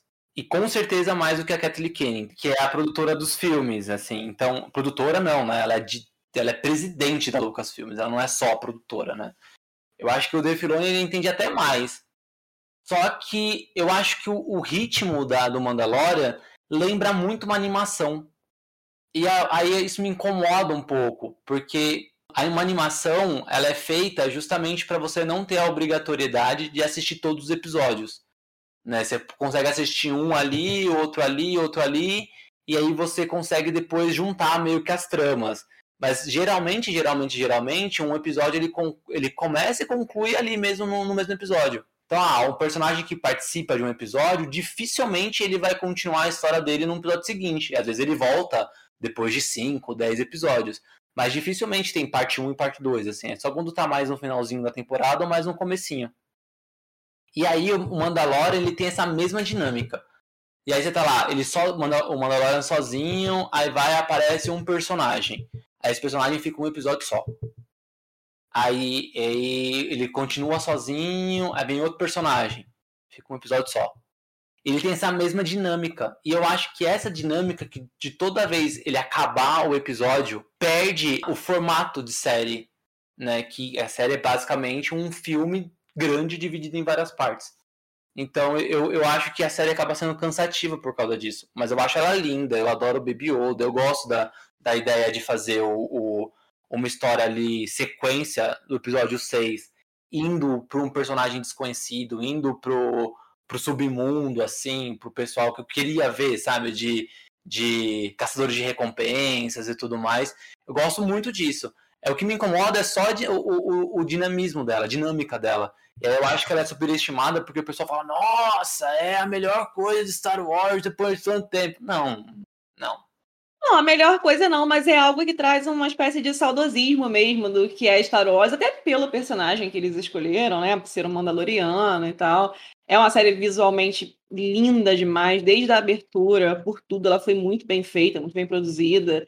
É, dá uma sensação nostálgica gostosa e sem ter muitas coisas assim na história que eu digo que abre margem para para crítica, porque assim, você não, a gente não conhece a, tanto a, a história dos Mandalorianos, então é mais fácil de você aceitar o que eles vão te apresentar, né? Por mais que já tenha lido algumas coisas e tal, é, você não vê como se eles estivessem mexendo no seu Star Wars, que é aquela reclamação do, do fã chato, né? Ah, isso não é meu Star Wars, vocês estão fazendo.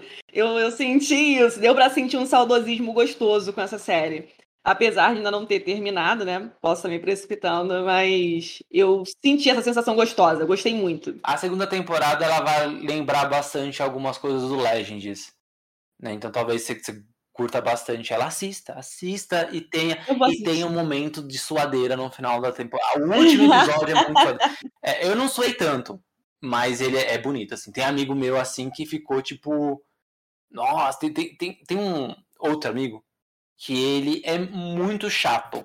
Ele é o chato do Star Wars, assim, tipo, ele não ele não curte nada é, novo, assim, é impressionante como ele, ele, reclama de tudo que sai de novo, assim, e Mandalorian ele gostou. Não consegui entender. Olha porque... Ah, consegui entender sim, né? Porque ou, ou foi um bom sinal. É, é, agrada os fãs antigos, assim, sabe? Eu acho que eu tenho uma cabeça aberta, assim, pelo que tem de novidades em Star Wars, porque acho que a gente. Eu consegui absorver tanta coisa do, do universo expandido, eu ficava tão animada quando eu conhecia um novo personagem, né? Uma nova ambientação, novas histórias, que eu queria sempre conhecer mais, independente se eu ia ver aquele cenário antigo, dos personagens antigos. Então, assim, eu sempre tenho vontade de conhecer mais do universo. É um universo riquíssimo que dá para ser explorado infinitamente, assim que a gente não precisa se prender só aquilo que os filmes apresentaram pra gente. Então eu acabo ficando com a cabeça um pouco aberta para novidades em Star Wars, porque dá sempre mais ânsia de, de conhecer coisas novas. Tem muito a ser explorado. Eu acho, eu acho que Star Wars é muito orgânico, né? Eu acho que como ele tem esse universo expandido que vai pro livro, quadrinho, essas coisas, eu acho que o crescimento dele é muito orgânico. Eu, eu, até, eu até brinco, eu falo que, que Star Wars é como se fosse um, um amigo ou, ou, ou alguém da sua, da sua família, né? Que você gosta muito, mas você não tem controle da, da, da ação que essa, que essa pessoa faz. Sim. E aí o que você pode fazer é se decepcionar com ela ou curtir muito o que ela tá fazendo. Verdade. E aí a, a tua intimidade com, com essa pessoa ela, ela é igualmente proporcional à quantidade de coisas Star Wars que você consome quando a pessoa é aquele fã, mas que gosta mais dos filmes e das séries, é, eu acho que acaba ficando um pouco limitado, porque qualquer coisa de novidade que você vê, você fica preso a, pô, isso aí não tinha nos filmes. Nos filmes antigos isso não existia. Pô, isso aí naquela série isso não tinha. Mas a gente tem uma diversidade tão grande é, nos quadrinhos e nos livros, no universo expandido, que você já viu de tanta coisa que você tem mais facilidade para aceitar essas novidades, entendeu? Então, acho que se você se limitar um pouco, o Star Wars não tem como se limitar. O universo é vasto demais.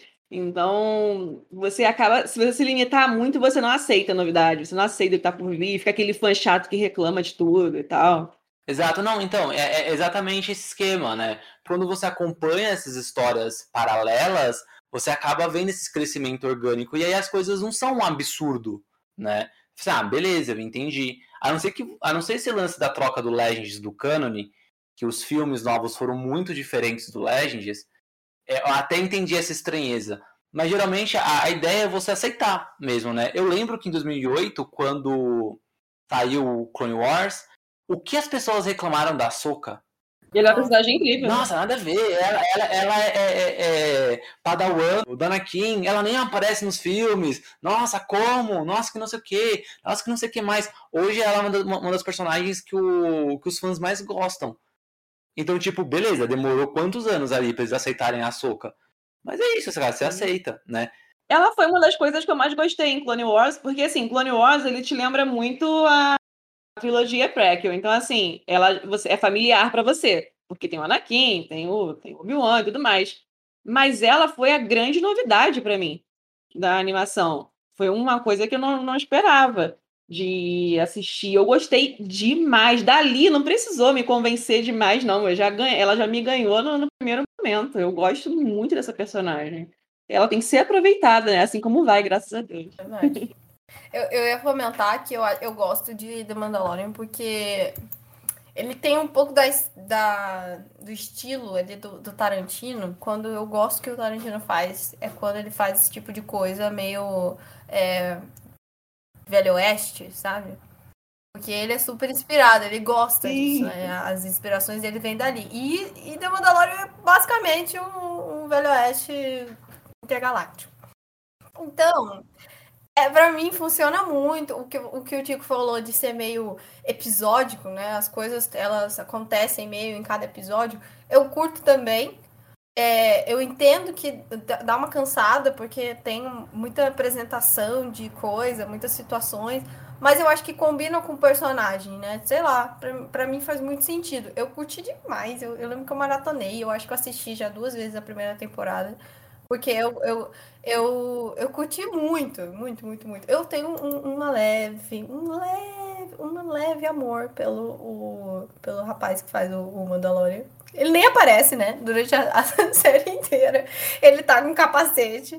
Mas o, o Pedro Pascal é, tipo, incrível. Eu adoro ele.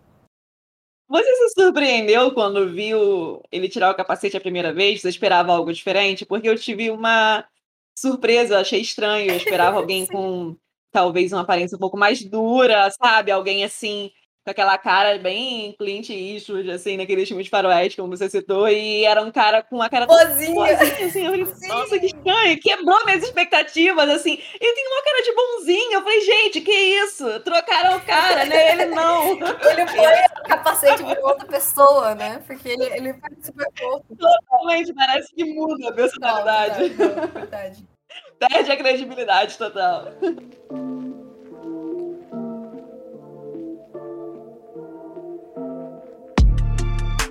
Bom, vamos para as novidades, né? A gente tá falando de Mandalorian, né?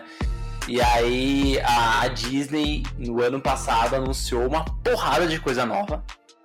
Né? Uma das coisas vai até estrear agora no, em dezembro, né? Como a gente vai estar de férias, a gente não vai falar sobre, mas deixa aqui nosso, todo o nosso, nosso amor e carinho ao livro de Boba Fett, né? Que vai estrear em dezembro.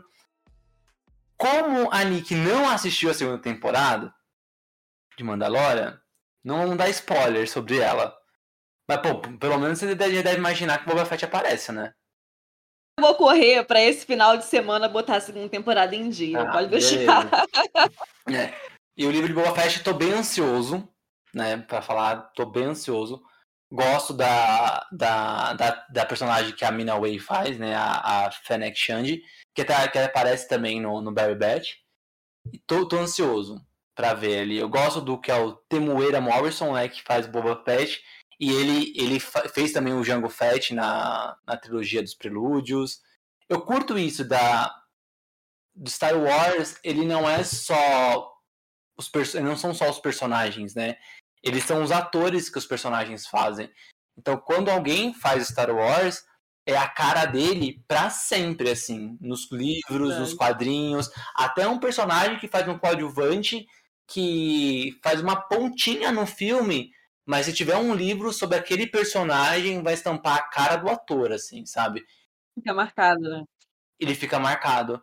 E, e, eu acho interessante que, como o Boba Fett, ele é um clone do Jango, né? Mas é um clone que não não cresceu rapidamente, ele, ele não, não sofreu aceleração, né? O Jango cuidou como se fosse um filho. É o mesmo ator que fez o Jango. Muito maneiro. Ah, fofo isso. Então, mas não vamos entrar em detalhe. Mas assista Mandalorian primeiro, Nick. Porque Boba Fett é tipo Mandalorian 2.5. Já tá, já tá na minha listinha aqui, porque dezembro já tá logo ali eu preciso me é, adiantar. Isso, assista, vai ser bem bacana. E aí temos as temos Obi-Wan ano que vem. Obi-Wan, eu tô muito ansiosa. Sabe, porque eu dei um comentário aqui. Obi-Wan, eu achava que seria uma série que não ia sair das fanfics. Porque era algo que todo mundo sempre pediu, todo mundo queria ver Obi-Wan de alguma forma de novo em série, num filme, e todo mundo sempre pediu muito, principalmente que viesse com, com o mesmo ator. Ele é incrível. E eu achava que isso não ia acontecer. Já tinham se passado anos e eu pensava, cara, ele vai morrer. Ele vai ficar muito velho. Alguma coisa vai acontecer, o avião desse homem vai cair, essa série não vai sair nunca, cara. Que Sabe, eu ficava com aquela expectativa. Quando confirmaram que realmente ia sair, eu falei. Meu Deus, não acredito, é um sonho se realizando. E demorou pra sair, porque ia ser um filme, né? Obi-Wan. Uhum. Eles anunciaram a produção de Obi-Wan na mesma época que saiu o Rogue One e o Han Solo. Só que por causa da bilheteria do Han Solo e das pesadas críticas que o Han Solo. Não só o Han Solo, né? Mas esses últimos filmes que foram lançados sofreram e aí eles desistiram, tipo, não vamos mais lançar filmes do Star Wars que não seja relacionado a uma saga principal, né? É, mas essas adaptações parecem que, não só de Star Wars, mas eu digo até para algum universo dos quadrinhos também, parece que as adaptações em série têm se saído melhor do que alguns filmes, né? Não sei se é a diferença do formato que é feito, como se eles têm mais tempo para ir planejando episódio por episódio e sentir é, esse termômetro, mas tem dado mais certo. Talvez se fosse um filme, tivesse uma margem mais negativa, a chance de dar errado. A gente comentou isso, Gi, lembra? Quando a gente falou de Viúva Negra. Ah, é verdade, porque a gente tava super querendo que tivesse as, as aventuras, né, dela como espiã, era isso, né? É, é, é ia ser bem mais legal. E eu acho que a série tem isso, né? Você consegue trabalhar o, o personagem por mais tempo de tela. Você não tem duas horas e meia para trabalhar. Você tem dez horas para trabalhar o personagem numa temporada inteira, sabe? E realmente. E aí eu fiquei muito empolgado que, tipo, o, o... gente, o Hayden Christensen vai voltar. Eu nunca imaginei na minha vida que ele ia voltar a fazer Star Wars. O, o, o Ian McGregor, ele voltar para ser o Obi-Wan, beleza, né? É o que todos os fãs queriam, né? Era o sonho de, qualquer fanfiqueiro. O Hayden Christensen voltar como Darth Vader, eu fiquei muito, muito impressionado. Muito, muito, tipo. Mas quando eu vi isso, eu pensei assim, caramba, achei que ele tivesse morrido. Tá vendo? Porque ele... ele não ia fazer. Porque ninguém fala nele mais, ninguém. cara. Quando que você ouviu falar nele? Quando a gente não ouve? Eu achei que ele tivesse sido enterrado na areia lá de Tatooine até hoje. depois, depois do Star Wars, depois do episódio 2 e 3, ele sumiu, assim. Não foi muito bom pra carreira dele, foi. Star Wars. É muito difícil fazer Star Wars. Pelo menos por aqui. Eu não sei se lá fora, se ele teve alguma coisa com alguma ascensão, mas aqui, pra mim, ele tava enterrado né? Eu acho que ele só deve ter feito produção pequena, teatro, ele realmente saiu mesmo assim de cena, sabe? Porque Star Wars é muito é muito louco assim. Se você olhar, isso é qualquer filme, dá para contar nos dedos quem é que continua. O Harrison Ford continuou, a, da, da, das trilogias do, do, Prelúdio, só o Ian, o Ian McGregor continuou e a, na, e a Natalie Portman. Dessas novas, o o Oscar Isaac também ele tá continuando, mas a, a, a Daisy Ridler sumiu, assim, tá fazendo umas coisas bem menores. O Adam Drive só falou que só vai fazer filme pequeno agora, ele não quer mais fazer blockbuster. John Boyega também, tipo, nada, nada, nada, assim, de produção grande. Então, putz, mano, é isso, né? O, é, é muito difícil fazer Star Wars, assim. Acho que os fãs massacram. Tipo, ah, o, o, próprio menino que fez o Luke, o Mark Hamill, ele virou dublador depois, né? Sim, Solta, eu ia falar tudo isso, eu ia falar isso. Porque ele dubla o Senhor do Fogo em Avatar, tá, Tico? Deixa eu te falar. É, ele, ele dubla o Coringa, né? Nos desenhos do, do Batman, é. né? Tá tudo conectado, Tico. A gente fez isso, não é à toa. Tá vendo? Dublador, tá vendo? entendeu? Avatar, tá tudo ali, ó. Hum essas coisas grandes, né? Eu acho que deve dar um peso muito, muito forte nas pessoas. Tipo, o, o, o rapaz que faz o, o, Daniel Radcliffe, que, faz, que fez Harry Potter. Tipo, mano, quem mais viu ele em algum filme, assim, que não seja um filme meio alternativo aí que ele fez? E se você vê, você fala assim, ah, o Harry Potter. É o Harry Potter, é. exatamente. não tem como desassociar. Tem, você viu um personagem também que é o ator que interpretou o Joffrey de Game of Thrones, que ele parou de atuar. Tipo, foi o último trabalho dele, porque ele foi tão perfeito que, tipo assim, ele, ele largou mão, assim, porque acho que ele ficou muito conectado ao personagem.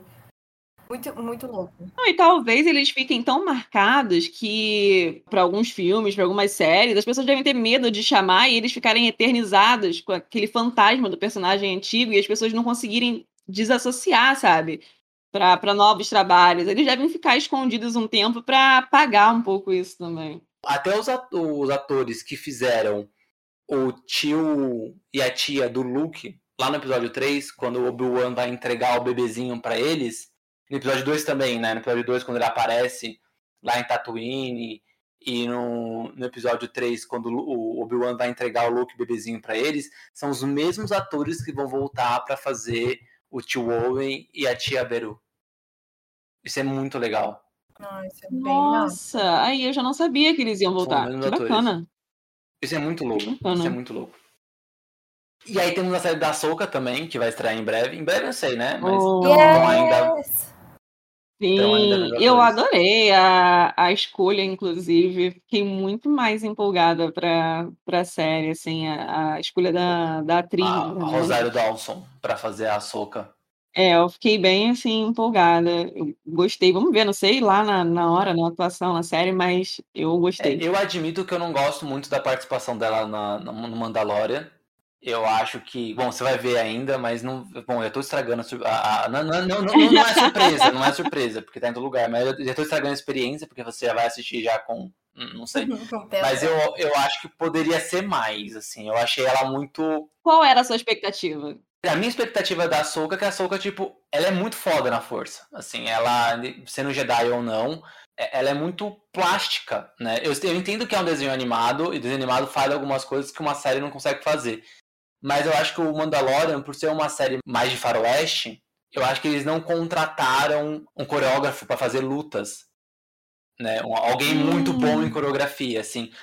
Então, assim, quando, quando, é uma luta corporal. Tem uma coreografia bem bonita na última temporada, que eu não vou falar sobre ela agora, nem vou falar sobre ela nesse episódio, porque você tem que assistir.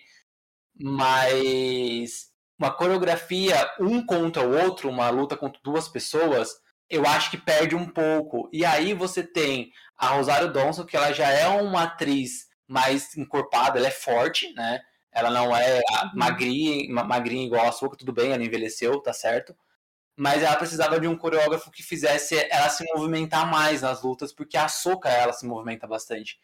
Sim. Então eu senti falta de ver de vê-la se movimentando mais ali como um Jedi, né? Ou, ou melhor, ela não é mais um Jedi, mas se movimentando mais na força. Mas pensando que agora vai ser uma série dela e aí vão contratar uma produção que vai envolver um roteiro dire, dire, direcionado para essa personagem, então aí eu acho que essa, que essa parte vai ser completamente suprida. É, pode ser, porque eu acho ela uma atriz muito boa, eu gosto dela. Mas isso que você falou faz muito sentido, porque eu senti isso. Eu, vou falar dessa série porque eu acho que tem tudo a ver com o Mandaloriano. Eu senti isso na série do Cowboy Bebop. Parece que os, os atores não tinham experiência nenhuma com, com cenas assim corporais, de luta e tal, e ficou algo lento, estranho, né? Que no, na animação você vê que é algo mais ágil, mais natural. Claro que não tem como comparar animação para um filme, uma série, mas assim, não ficou bem feito, realmente. E eu falei que tem tudo a ver porque eu vejo Cowboy Bebop é basicamente isso, né? É um faroeste no espaço, né? E assim como o Mandaloriano. E às vezes eu acho que nem, é, não, nem são os atores mesmo. Eu acho que é uma questão de você não ter pego. É, a, a, a forma como eles foram produzidos, é. né? Mesmo. Exatamente. Ah, e vai ter o Tron em Açoka. Vai ter? Mentira! Não, agora eu fiquei surpresa. Bom, assim, na verdade não é uma certeza absoluta. É um rumor que tá circulando muito na internet, mas por enquanto todos os rumores de Açúcar foram confirmados. Oh, então eu espero que esse também seja, porque. É, o, o, rumor era de que a Soca seria uma, uma sequência espiritual de Rebels. Então eles teriam, Nossa. eles teriam todo ali a, a parte da equipe de Rebels ia voltar. A Sabine voltaria, o Ezra voltaria e o Tron seria o vilão principal. A atriz que vai fazer a Sabine foi é, confirmada já recentemente, que vai ser a Natasha Liu. E o, ato, e o rumor que circula há bastante tempo que o ator que vai fazer o Ezra é o mesmo ator que fez o Aladdin, que é o Mena. E o, ator, ah, o ator que vai fazer o Tron, que também é rumor, mas falam que ele já fez testes e não. A, a, a Rosário Dawson chegou a postar um, um, Twitter sobre isso e apagou depois. Então eu acho que eles estão escondendo que, se, que vai ser o Lars Mi, é, Milkinson, que é o irmão do. Do Mads Mikkelsen. Que é também o. que faz o Hannibal, né? Nossa. É, Incrível. Faz o Hannibal, faz o vilão do Doutor Estranho, faz o, o pai da, da protagonista no Rogue One. É verdade, nossa, total. Só o Ezra que eu não curti muito a escolha do ator, eu não, não sei, eu, eu, não. Eu acho esse menino meio fraquinho. Tomara que não, né? Mas os outros até o momento estou achando interessante. Então, muito provável que eles devam colocar algumas referências ao livro da trilogia Crown do Legends. Eu ia mais. Algumas sério. referências, porque se você pensar, a Soka vai se passar depois do, do Retorno de Jedi, né? E o livro se passava justamente nessa mesma época. Então pode ser o Troll no final do Império, tentando reconstruir o Império, não sei o quê. Eu não vou criar expectativas, porque eu não quero me decepcionar com as minhas próprias expectativas, mas assim, Seria ótimo, porque esse daí é um vilão sensacional e espero que dê certo. Bom, vamos confirmar. Ninguém confirmou ainda o Tron. Só a Sabine, a Soka e o Hayden Christensen também vai voltar como Darth Vader. Não sei como. Porque tá morto, né? Ele vai ser espírito da força, talvez. É, né? É verdade. Mas eu gostei de terem trazido ele de volta porque ele tá tão apagado nos últimos anos, então vai ser uma forma de trazer ele pro meio novamente. Eu achei isso interessante. Eu gostei disso. Não foi por saudosismo do ator, não, mas achei legal por ele mesmo. Bom, e aí para finalizar essas, essas novas, novas séries que vão sair, tem a, o Endor, que é o prelúdio do, do Rogue One, né, protagonizado pelo Diego Luna. Maravilhoso.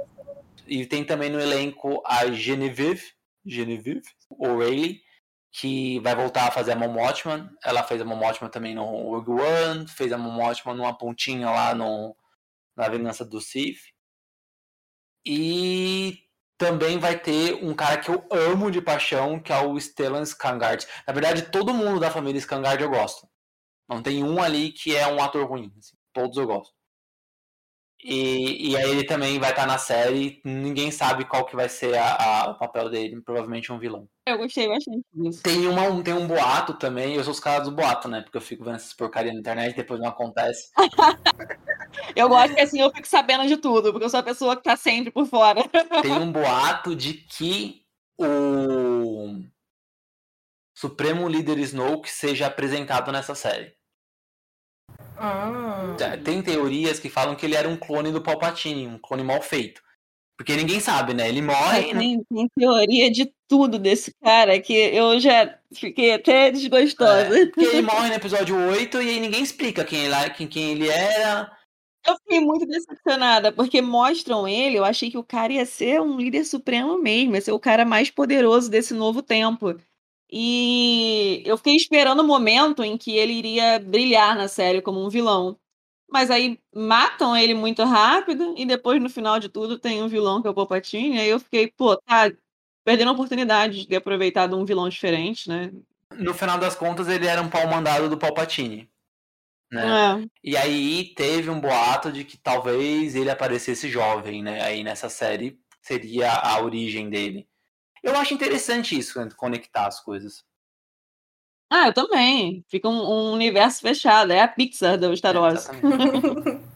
E aí a última série que eles estão produzindo é o Acolyte, né? Que ele não tem ninguém ainda que foi que foi confirmado na série, a não ser a, a, a produtora, que é a mesma produtora da série Boneca Russa, lá da Netflix, fez mau sucesso. E essa série vai se passar depois da Alta República.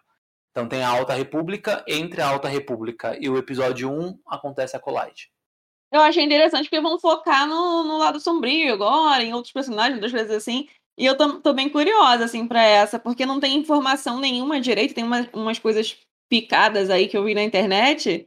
E eu tô um, um pouco esperançosa, assim, de que personagens eles vão trazer, como eles vão voltar essa série pra E gente. trazer os Sifis, como né? ela vai ser apresentada, é, porque a origem dos Siths é, é muito bacana, né? Porque eles mostram que no Sith, na verdade, ah, não é um Jedi que se corrompeu, existiam os Sith de verdade, né? Que era como se eles fossem uma raça e tudo mais, que eles tinham aquele poder e eles foram passando isso adiante para outras pessoas depois. Se eles mostrassem uma origem parecida com essa, seria bom, seria muito legal.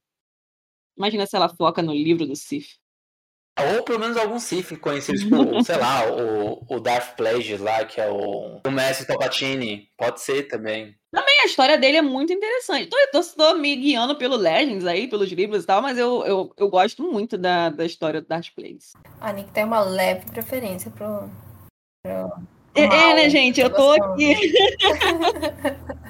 é o Quilombolas, é o neto do Luke que era contrabandista. Mas tá bom, deixa eu tô sentindo. Eu tô Tatuagem do. Darth Vader no braço. É, não nega, não nega. Ela nem disfarça, sabe?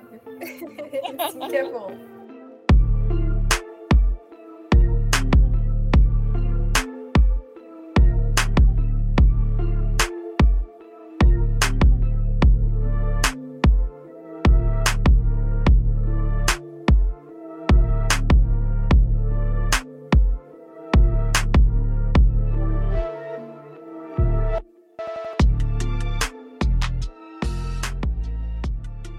De, de série, série acabou, assim, tipo, não tem mais nenhuma série no radar, né? Que eles estão em pré-produção ou já quase para lançar.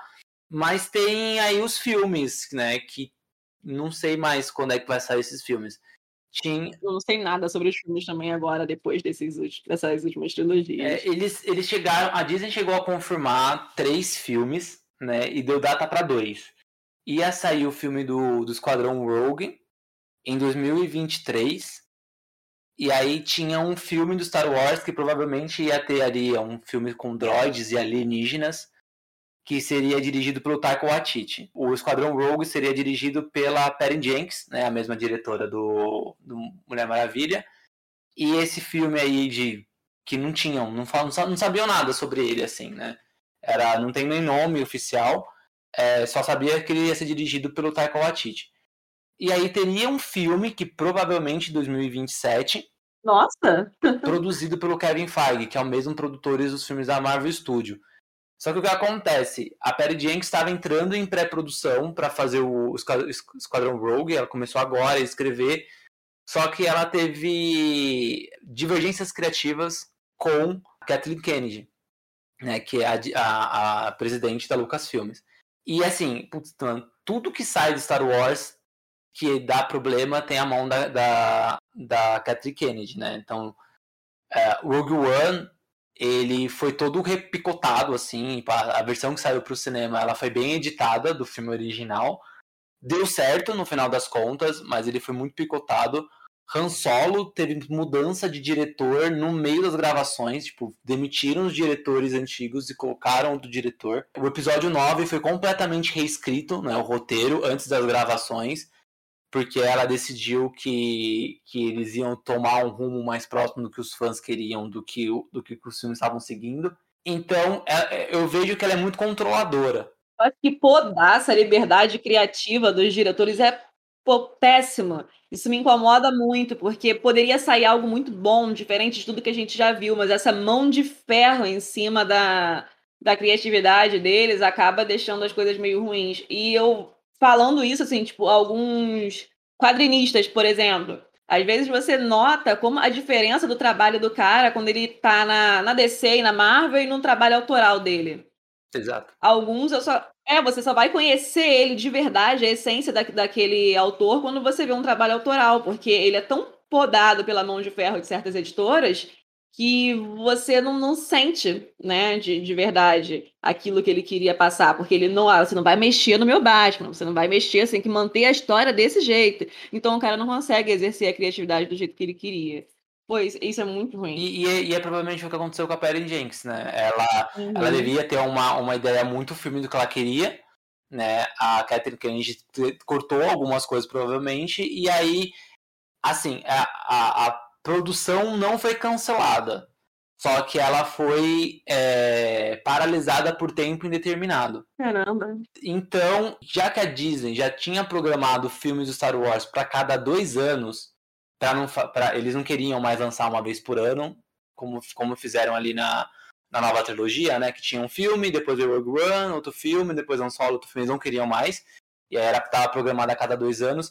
Se esse entrou em delay, eu duvido muito que os próximos filmes continuem sendo continuem com as datas. Eu acho que os próximos também devem ser jogados para frente. E é uma pena, porque desses, o que mais me deixou empolgada foi sobre o, sobre o Esquadrão Rogue, porque me, me guiando mais uma vez pelos quadrinhos, tem uma história bem legal. Então, assim, eu ia ter a mesma sensação do Rogue One, por exemplo. É ficar aquela. Sei lá, foi um filme que eu gostei muito dos novos, ia ser uma sensação igual quando ele estreasse. Mas agora eu não vou nem criar expectativas depois disso que você falou a fofoca de Hollywood aí da Disney foi complicado. Eu acho que a Kathleen Kennedy tem que sair da Lucasfilm. Pronto. Ah, é sério, ela, ela, ela, tem, ela tem contrato até 2024. Poxa vida, ela, ela já, já podou tanta coisa, assim. Tipo, Rogue One é um bom filme, mas pô, seria uma coisa completamente diferente sem a mão dela. Um solo seria uma coisa completamente diferente. Episódio 9 também. Tem muita coisa para ela podar aí até 2024. tudo, tudo que de cinema ela mexe, né? Então, por exemplo, é, eles tinham tinham fechados ali uma trilogia com os mesmos produtores, meus criadores do, de Game of Thrones. Foi cancelada essa trilogia. Por quê? Porque provavelmente teve algumas diferenças criativas ali com ela e, e, os, e os roteiristas, né? O Ryan Johnson, que foi o diretor do episódio 8, ele também tinha uma, uma trilogia é, meio que fechada para fazer. Ninguém mais fala sobre isso. Não sei se estava em produção ou não, se vai sair uma, algum dia ou não.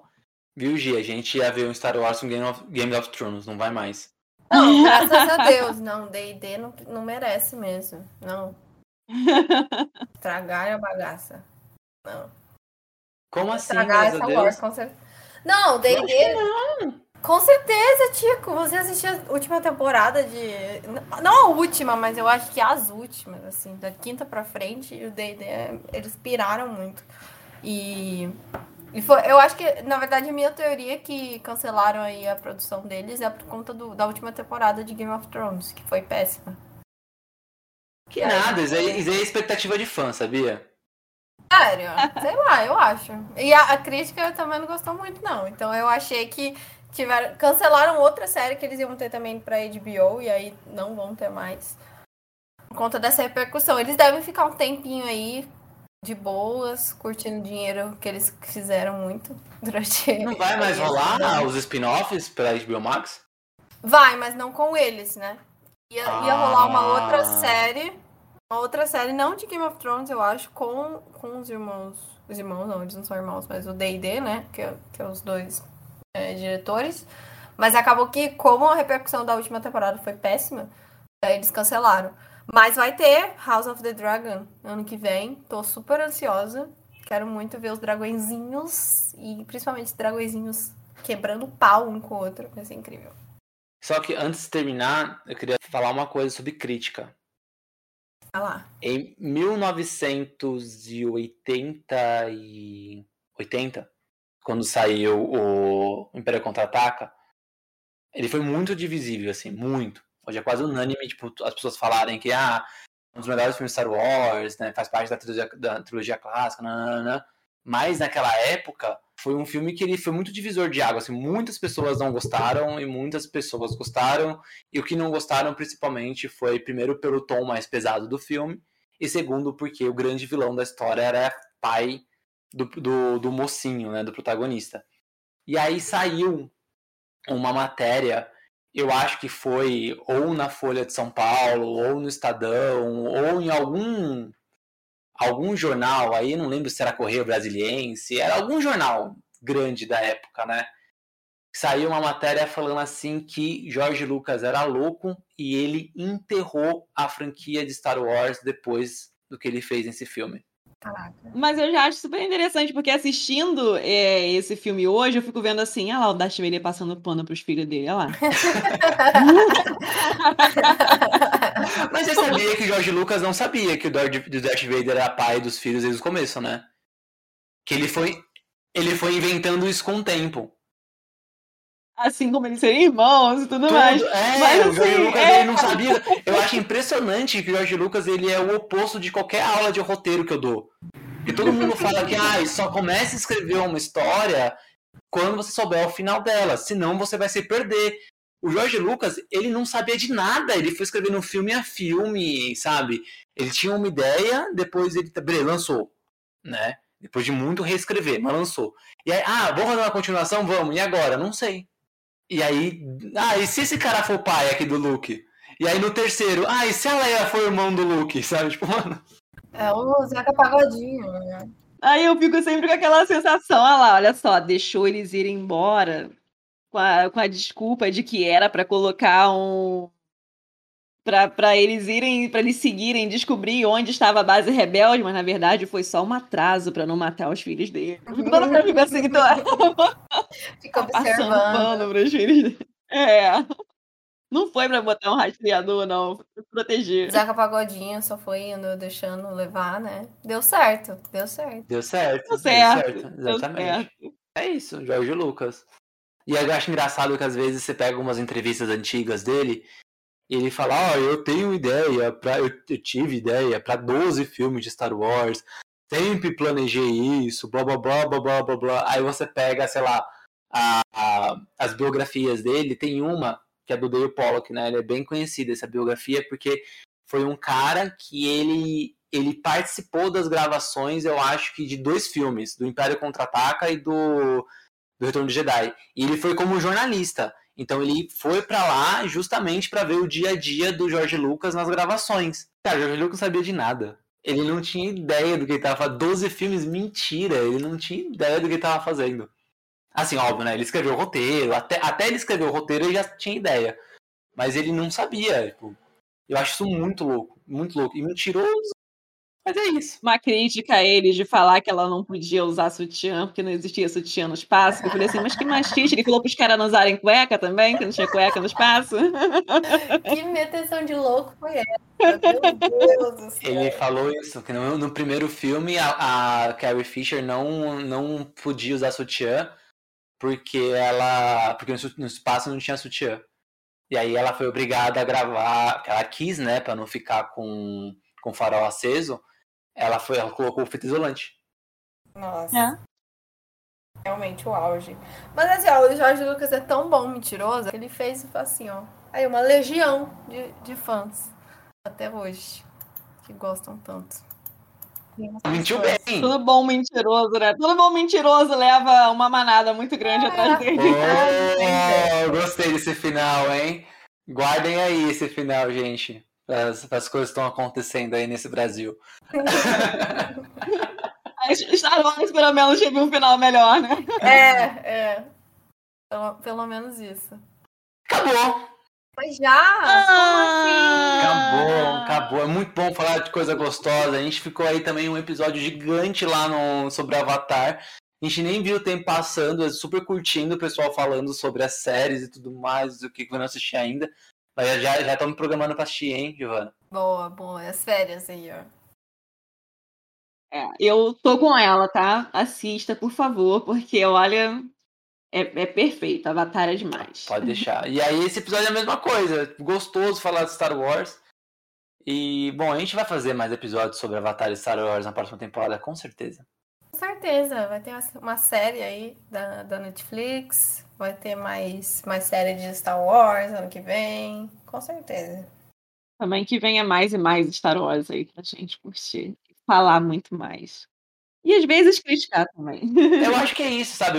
a, pessoa que gosta mesmo de, de uma série, de um filme, de uma franquia, ela pode criticar, assim, não precisa, tipo, é, não, tudo é bom, sabe? Tipo, é, Star Wars não é time de futebol, sabe? Não é, você não precisa vestir a camisa e, e, Na verdade, nem time de futebol deveria ser assim, né? Nem time de futebol, nem partido político, né? As pessoas ah, tinham que ser sensatas. Né? Ah, isso aqui é bom, isso aqui é bom. Ah, por que, que é bom? Por causa disso, porque é ruim. Tipo quando a gente tava conversando no começo sobre o episódio 8. Ah, eu não gostei do, do Luke porque eu acho que ele não se comportou de como ele deveria. Eu acho que ele tinha que ser mais mais, é, mais otimista, mais altruísta, ele se comportou de uma forma estranha. E aí eu mandei outra. Não, mas ele se comportou assim porque eu acho isso isso. Aí acabou o assunto, acabou. Vamos falar outra coisa? Vamos. E é isso, sabe? Eu acho que falta um pouquinho, né? De dessa do pessoal entender ali, encontrar o meu termo e seguir, né? Tá aí a crítica para todo mundo aí que é fã, que é chato, chato com Star Wars, chato com quadrinho, chato com política, chato com, com time. Ninguém gosta de vocês, cara. Vocês são os verdadeiros chatos. né? É isso, eu acho que é isso. Fã, fã tem que criticar mesmo, tá certo. Critica, mas critica com fundamento e ouve o, anim, o amiguinho e beleza. Vai. Deixa seus arrobas. De novo. Ah, sim. Bom, deixar aqui novamente, ó, do meu Instagram, mdmazoli com dois E. Vai lá, vê minha resenha, dá umas dicas de leitura, vão trocar umas ideias. E os dois podcasts, que são o HQ Corp Podcast e Yellow Paper Talk. Isso aí, tem live quase todo dia. não, e a gente não tá nem verdade, exagerando. Verdade. É isso. Não é nem exagero nosso. Toda vez que você entra lá no Instagram, você vê o Monique está ao vivo. É. E se, se, você não vê o Monique está ao vivo, você vê é algum stories de algum que ela participou e você não conseguiu perceber que ela estava ao vivo.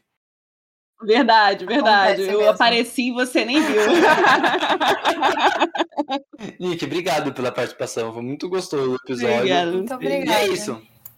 Porta tá aberta. Ano que vem aí, se quiser assiste Mandalorian, segunda temporada, assiste o livro de Boba Fett no final do ano, e aí a gente conversa também sobre eles. Pode deixar. Valeu, Tico, Gi, mais uma vez. Adorei estar aqui com vocês. Foi um prazer, ainda mais para falar de Star Wars. E vamos ver agora com tanta coisa boa para sair. Star Wars aí, a gente vai ter muito o que comentar. Aceito sempre esse convite para participar aqui com vocês. Gi, desculpa o episódio gigantesco. Você viu, ouviu muito minha voz hoje. Cara, mas tá tudo certo. Foi muito bom, foi muito gostoso. Eu gosto de Star Wars também, então é, foi, foi legal aprender mais sobre. E, e escutar gente animada falando sobre uma coisa que gosta é bom também. Então, super, super bom. E você, ouvinte, você que está ouvindo aí a gente, você ouvinte que está ouvindo, é óbvio que está ouvindo, seu ouvinte. Mas você que está ouvindo aí a gente do outro lado, é o seguinte, ó. Agora é só final. São só coisas que vão acabar. Primeiro esse episódio vai acabar, né? E aí a gente não vai ter mais episódio de hoje. Mas sexta-feira tem o último episódio do especial do Homem-Aranha. Então você que está curtindo aí toda sexta-feira, um episódiozinho sobre uma franquia do Homem-Aranha para te preparar para o filme, o sem volta para casa. É muito ruim esse nome. Assim, toda vez que eu falo, eu tenho que lembrar as pessoas que No Way Home.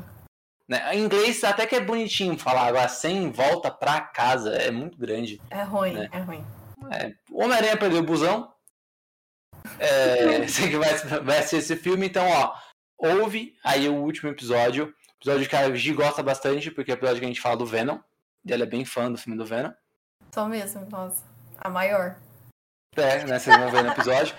E também na terça-feira que vem, a gente tem o último episódio da temporada do, do Divergência Criativa. A gente vai entrar em recesso. A gente só vai voltar dia 1 de fevereiro. Ou seja, vamos dezembrar e vamos generar gostoso. E aí a gente volta em fevereiro. Então, é sexta-feira, o último episódio do especial do Homem-Aranha. Terça-feira, o último episódio aqui do Divergência, que é o glorioso Prêmio Nelson, o prêmio mais esperado aí da, de toda a cultura pop, entretenimento do mundo inteiro.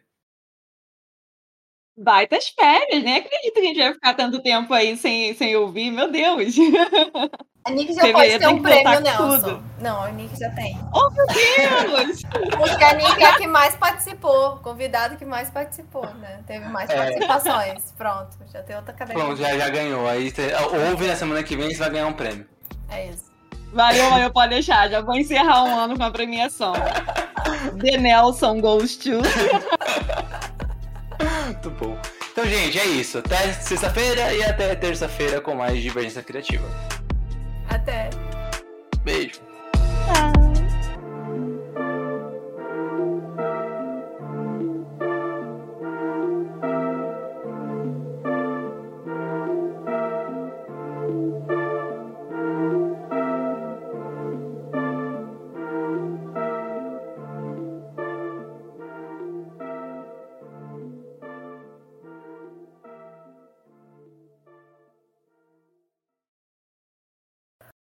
Acabou de ouvir esse episódio maravilhoso e não sabe mais o que pode fazer da sua vida?